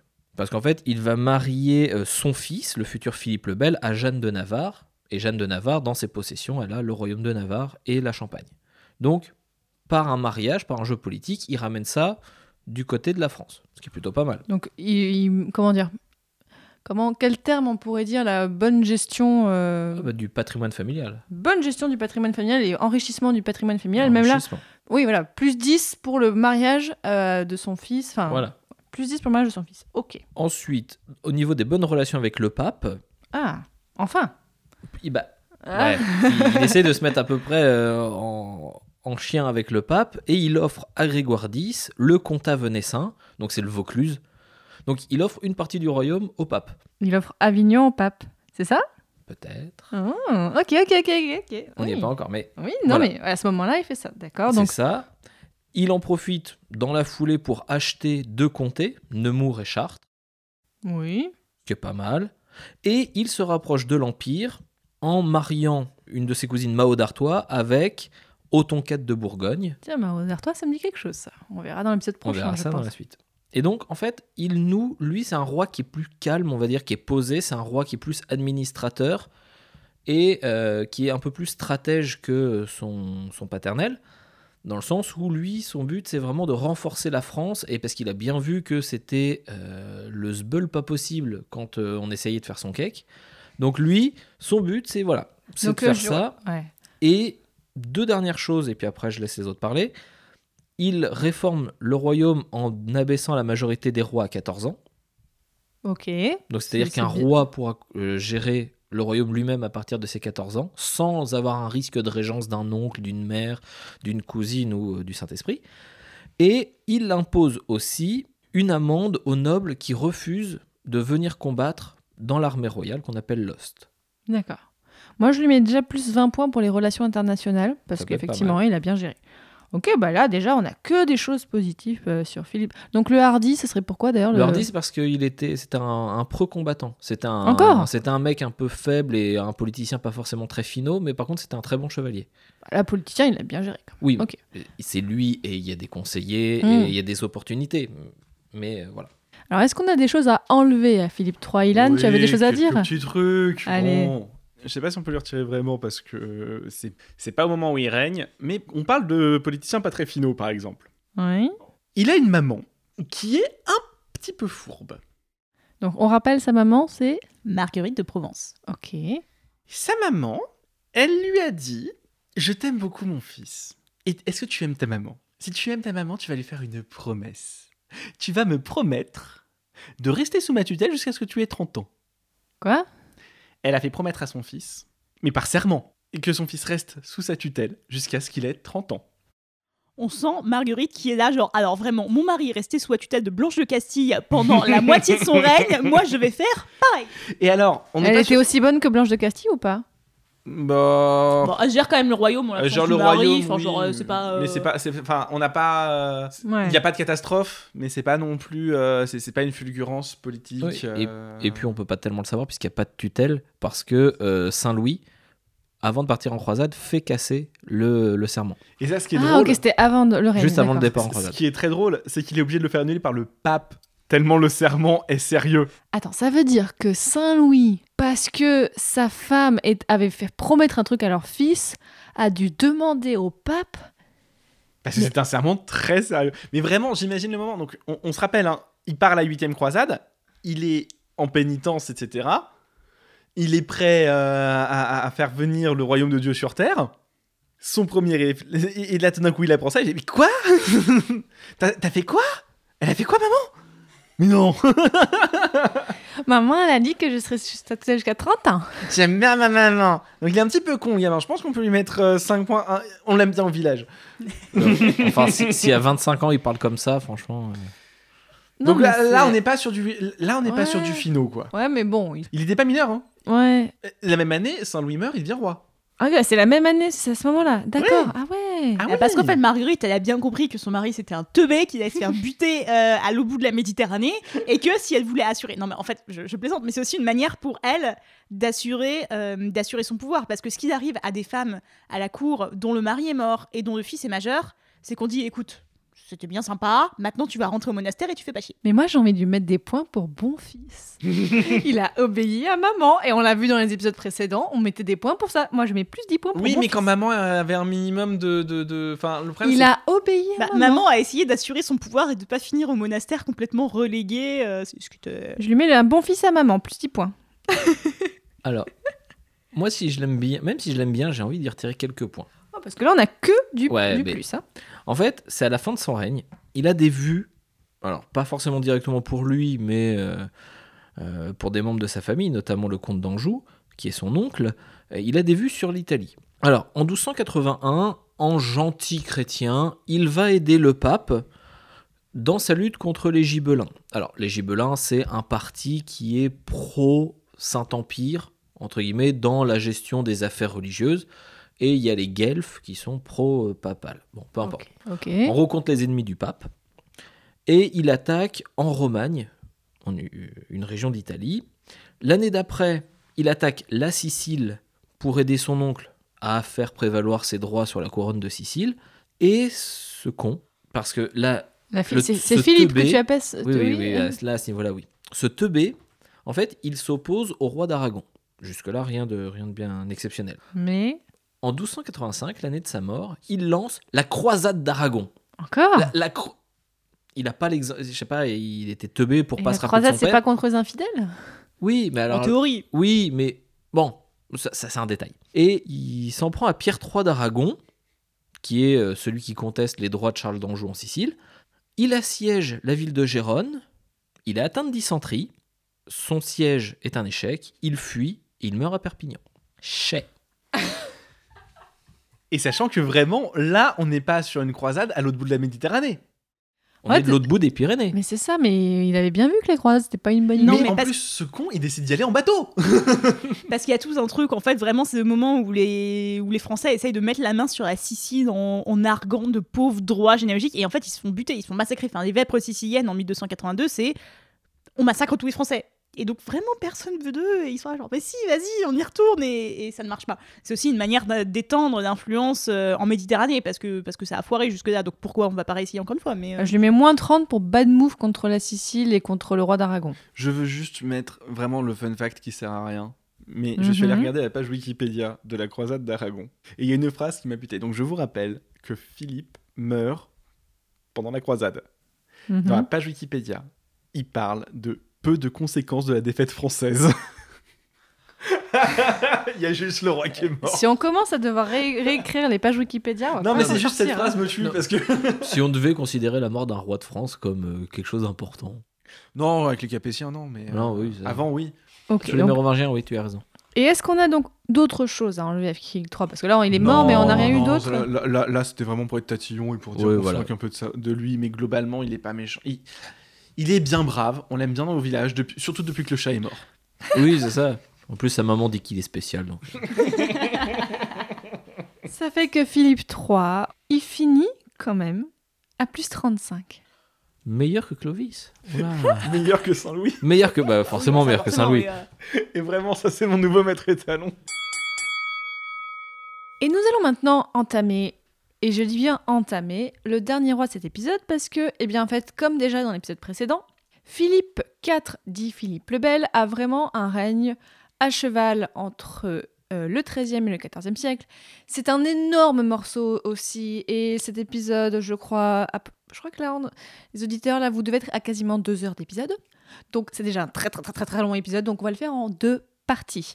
Donc Philippe le Bel, donc né en 1268, il accède au règne bah, à la mort de papa en 1285 et il règne jusqu'en 1314. Donc nous allons faire la première partie de son règne jusqu'à 1300. On a quand même, j'imagine, des choses, des points à lui enlever, mais donc le score que nous aurons à la fin sera en suspens. Qu'est-ce qu'on a à dire pour le début du règne de Philippe IV, dit le Bel, et d'ailleurs pourquoi on dit le Bel aussi? Parce qu'il était beau.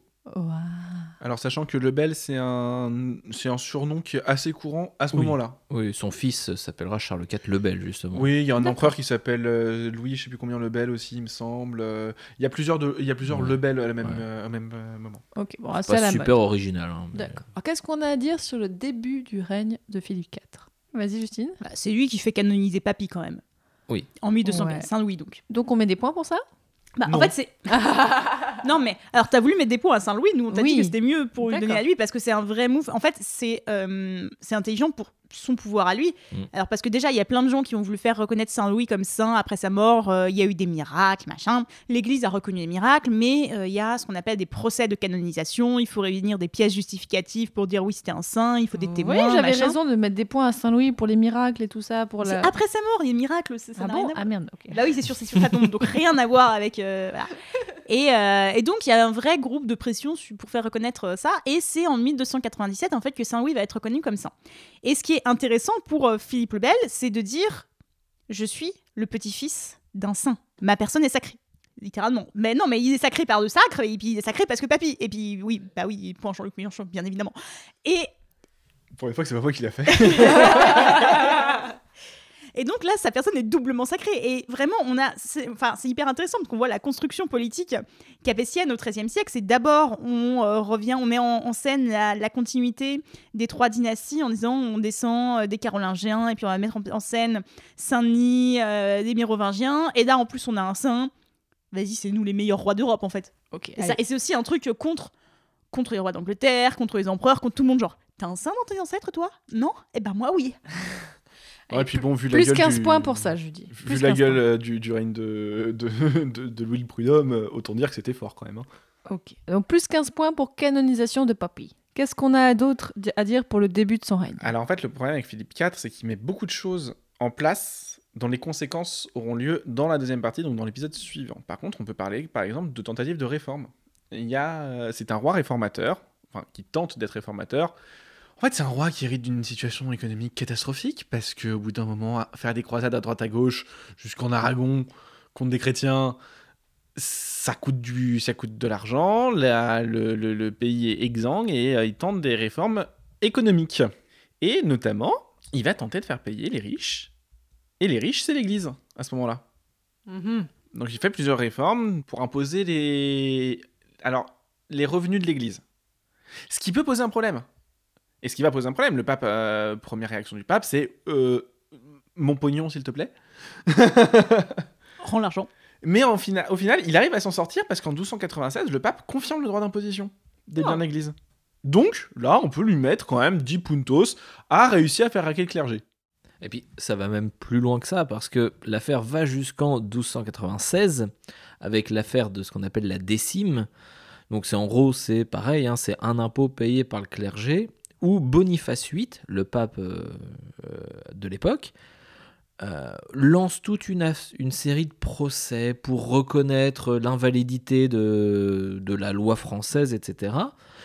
Le pape est jeté dans les cordes, clairement. C'est on lui dit non, non, non, c'est l'Église de France, euh, le roi a des droits sur l'Église de France. Il est obligé de renoncer à faire annuler cet impôt et en plus, et on en arrive là, il négocie justement la canonisation de Louis IX. Donc, on a quand même un, euh, on a quand même un roi qui va s'opposer euh, régulièrement et s'imposer aussi régulièrement face au pape, et on va le voir par la suite.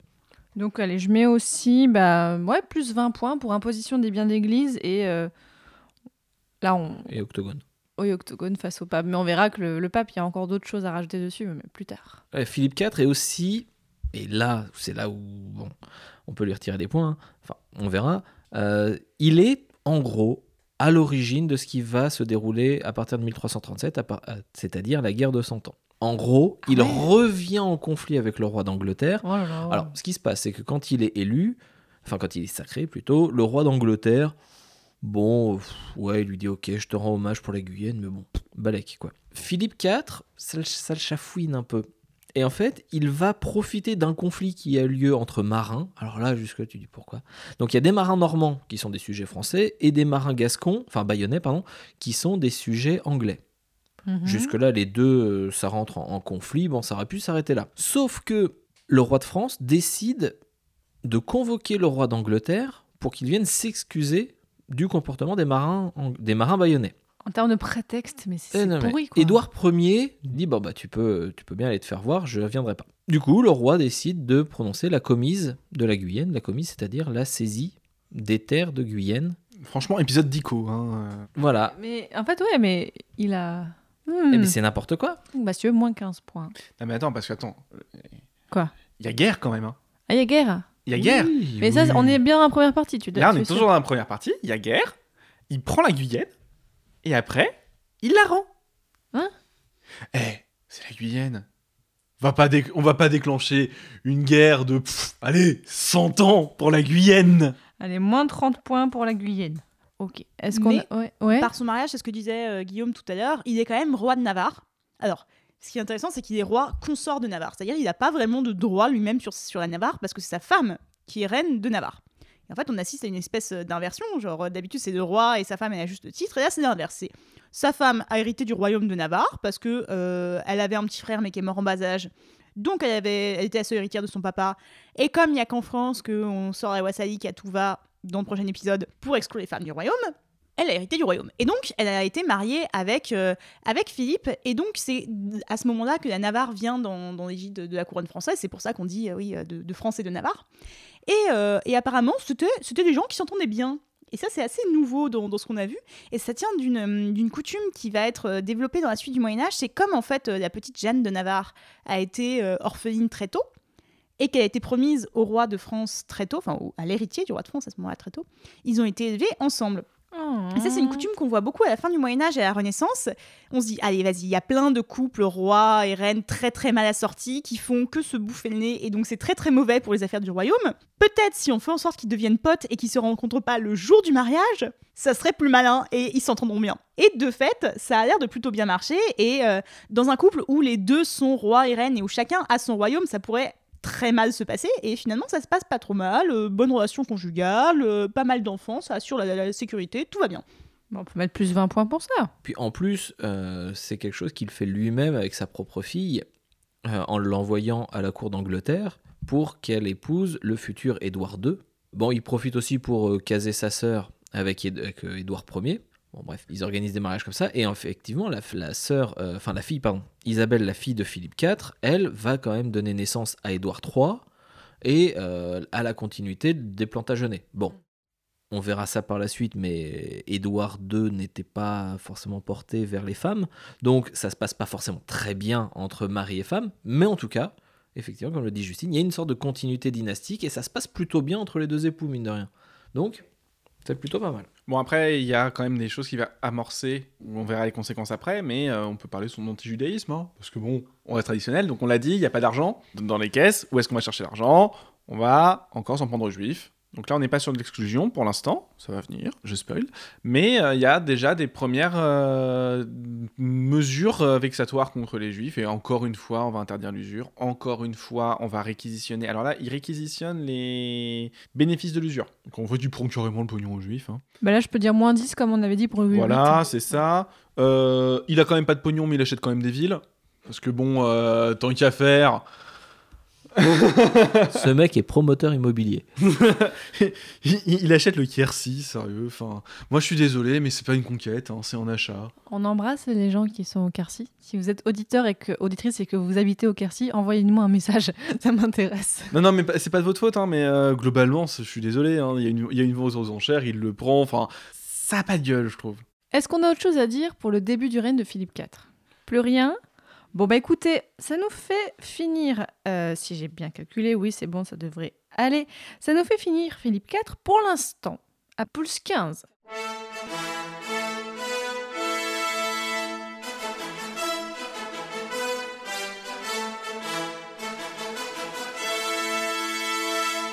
Résultat de cet épisode, eh bien écoutez, euh, c'est très très contrasté. On a beaucoup de choses. On a donc euh, Philippe II, euh, qu'on avait fini, euh, beaucoup de hauts et beaucoup de bas, si je dois résumer, parce que vraiment, ma feuille, c'est plus 10, moins 20, moins, moins 20, plus 10, et c'est vraiment très... Donc, il finit à moins 10, ce qui nous fait donc finir dans le classement, autant, bah, je l'ai déjà dit tout à l'heure, hein, mais autant que Henri Ier, que Clotaire III, que Clovis II. Encore une fois, le classement est sur le site, donc allez voir.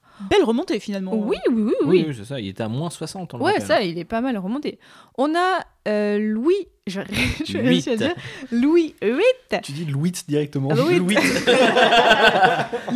Qui arrive à plus 10, et je pense que c'est en grande partie avec Blanche de Castille, hein, clairement. Donc euh, voilà, qui a réussi à réunir Capécin et Carolinger, mais qui a euh, foiré les croisades contre les Albigeois. Donc là, alors là, on a beaucoup de rois à plus 10, donc euh, notamment, il fait autant de points que Hugues Capet. Euh, voilà. mais aussi que Macron. mais aussi Robert que, II. que Childéric III, qui était le dernier roi mérovingien et tout ça. On a eu dans cet épisode eh ben, Saint-Louis, qui est à moins 100 et qui est donc officiellement maintenant dans notre classement le plus mauvais roi de France. Le premier en partant de la fin. Voilà. On a donc Philippe III euh, qui est à plus 35. Et voilà, je suis contente de faire des, des- des scores avec des 5, comme ça, ça se différencie un petit peu. Qui se case exactement, alors c'est rigolo, entre Philippe Ier et Lothaire IV. Voilà, il se place là, entre le fils de Gerberge et entre Philippe Ier, qui a un des plus longs règnes, qui était euh, voilà, un, un roi aussi. Et pour l'instant, euh, Philippe IV est à plus 15. Et il se met pour l'instant, Philippe IV, entre Hugues et Clodomir. Voilà. C'est Euh, qui eux allez voir dans le, sur le site, allez, allez écouter les anciens épisodes de Super Jeu 3 pour bien se remettre tout ça en tête. Eh bien écoutez, je vous remercie beaucoup, tous les trois. Pour les auditeurs et auditrices, si vous voulez connaître un petit peu plus les sujets de recherche de mes trois invités, ils ont chacun euh, leur épisode, épisode 1, épisode 7, épisode 13. Euh, il est probable que dans quel... Si ça se trouve à l'heure où vous écoutez votre pod- ce podcast, Justine sera peut-être revenue pour nous parler de sa thèse Et oui. dans quelques mois, c'est ce que je prévois de faire. Ilan, merci beaucoup d'être revenu. Bah, merci de m'avoir invité. Eh bien écoutez, les auditeurs auditrices, tout ce que on se dit, enfin presque, retrouvez tout sur le site passionmédiéviste.fr, un résumé pour chaque roi, le classement général. Si vous voulez envoyer des réclamations, c'est sur le site, il y a une page contact. Allez-y, donc passionmédiéviste.fr. On vous mettra des cartes, on vous mettra des arts généalogiques. Allez voir tout ça. Dans le prochain épisode, nous allons déjà voir la fin, la suite et fin de Philippe IV. Et nous allons voir qu'à cause d'un certain Jacques de Molay, enfin, il paraît, des rois sont surnommés les rois maudits. Et on aura un changement de dynastie Oui À la Ouais. prochaine Salut Salut Au revoir.